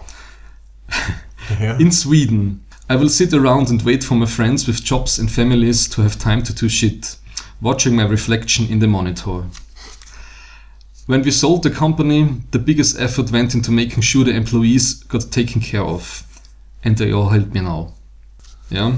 Found a great girl, but she is afraid of me and my lifestyle and went with a normal person instead. I would mask and try to save the world. But that just exposes me to the same type of assholes that made me sell Minecraft again. People who made sudden success are telling me this is normal and, and will pass.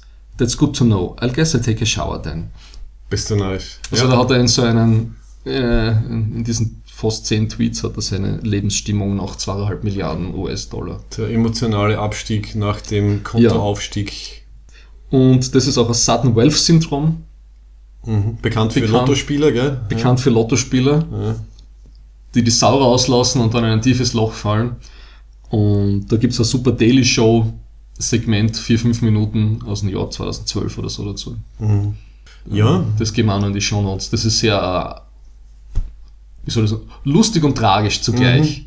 ich glaube, es ist eine, fast schon in die, in die Weihnachtszeit passende Lektion, oder? Es kommt eben nicht Ja. auf, die, aufs Geld oder die Geschenke drauf an, sondern Und Ja. spiegelt eins zu eins die ganzen Ergebnisse der Glücksforschung wieder. Ja.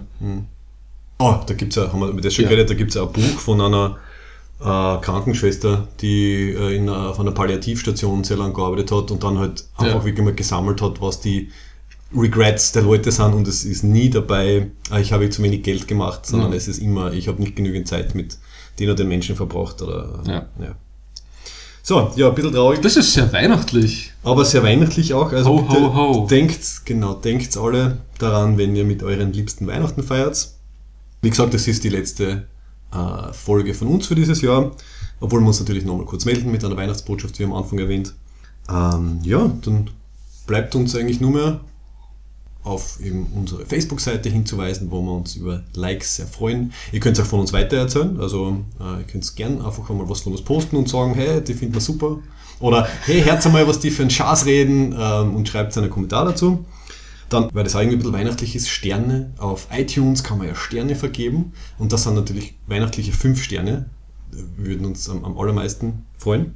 Und ja, wer einen YouTube-Account hat, gerne auch ein YouTube-Subscription. also ähm, ja, wir freuen uns sehr. Und ja, verabschieden uns. Gebt Acht vor Evil Santa. Merry Xmas, Leela. Merry Xmas. Oh boy, it's Santa! Oh,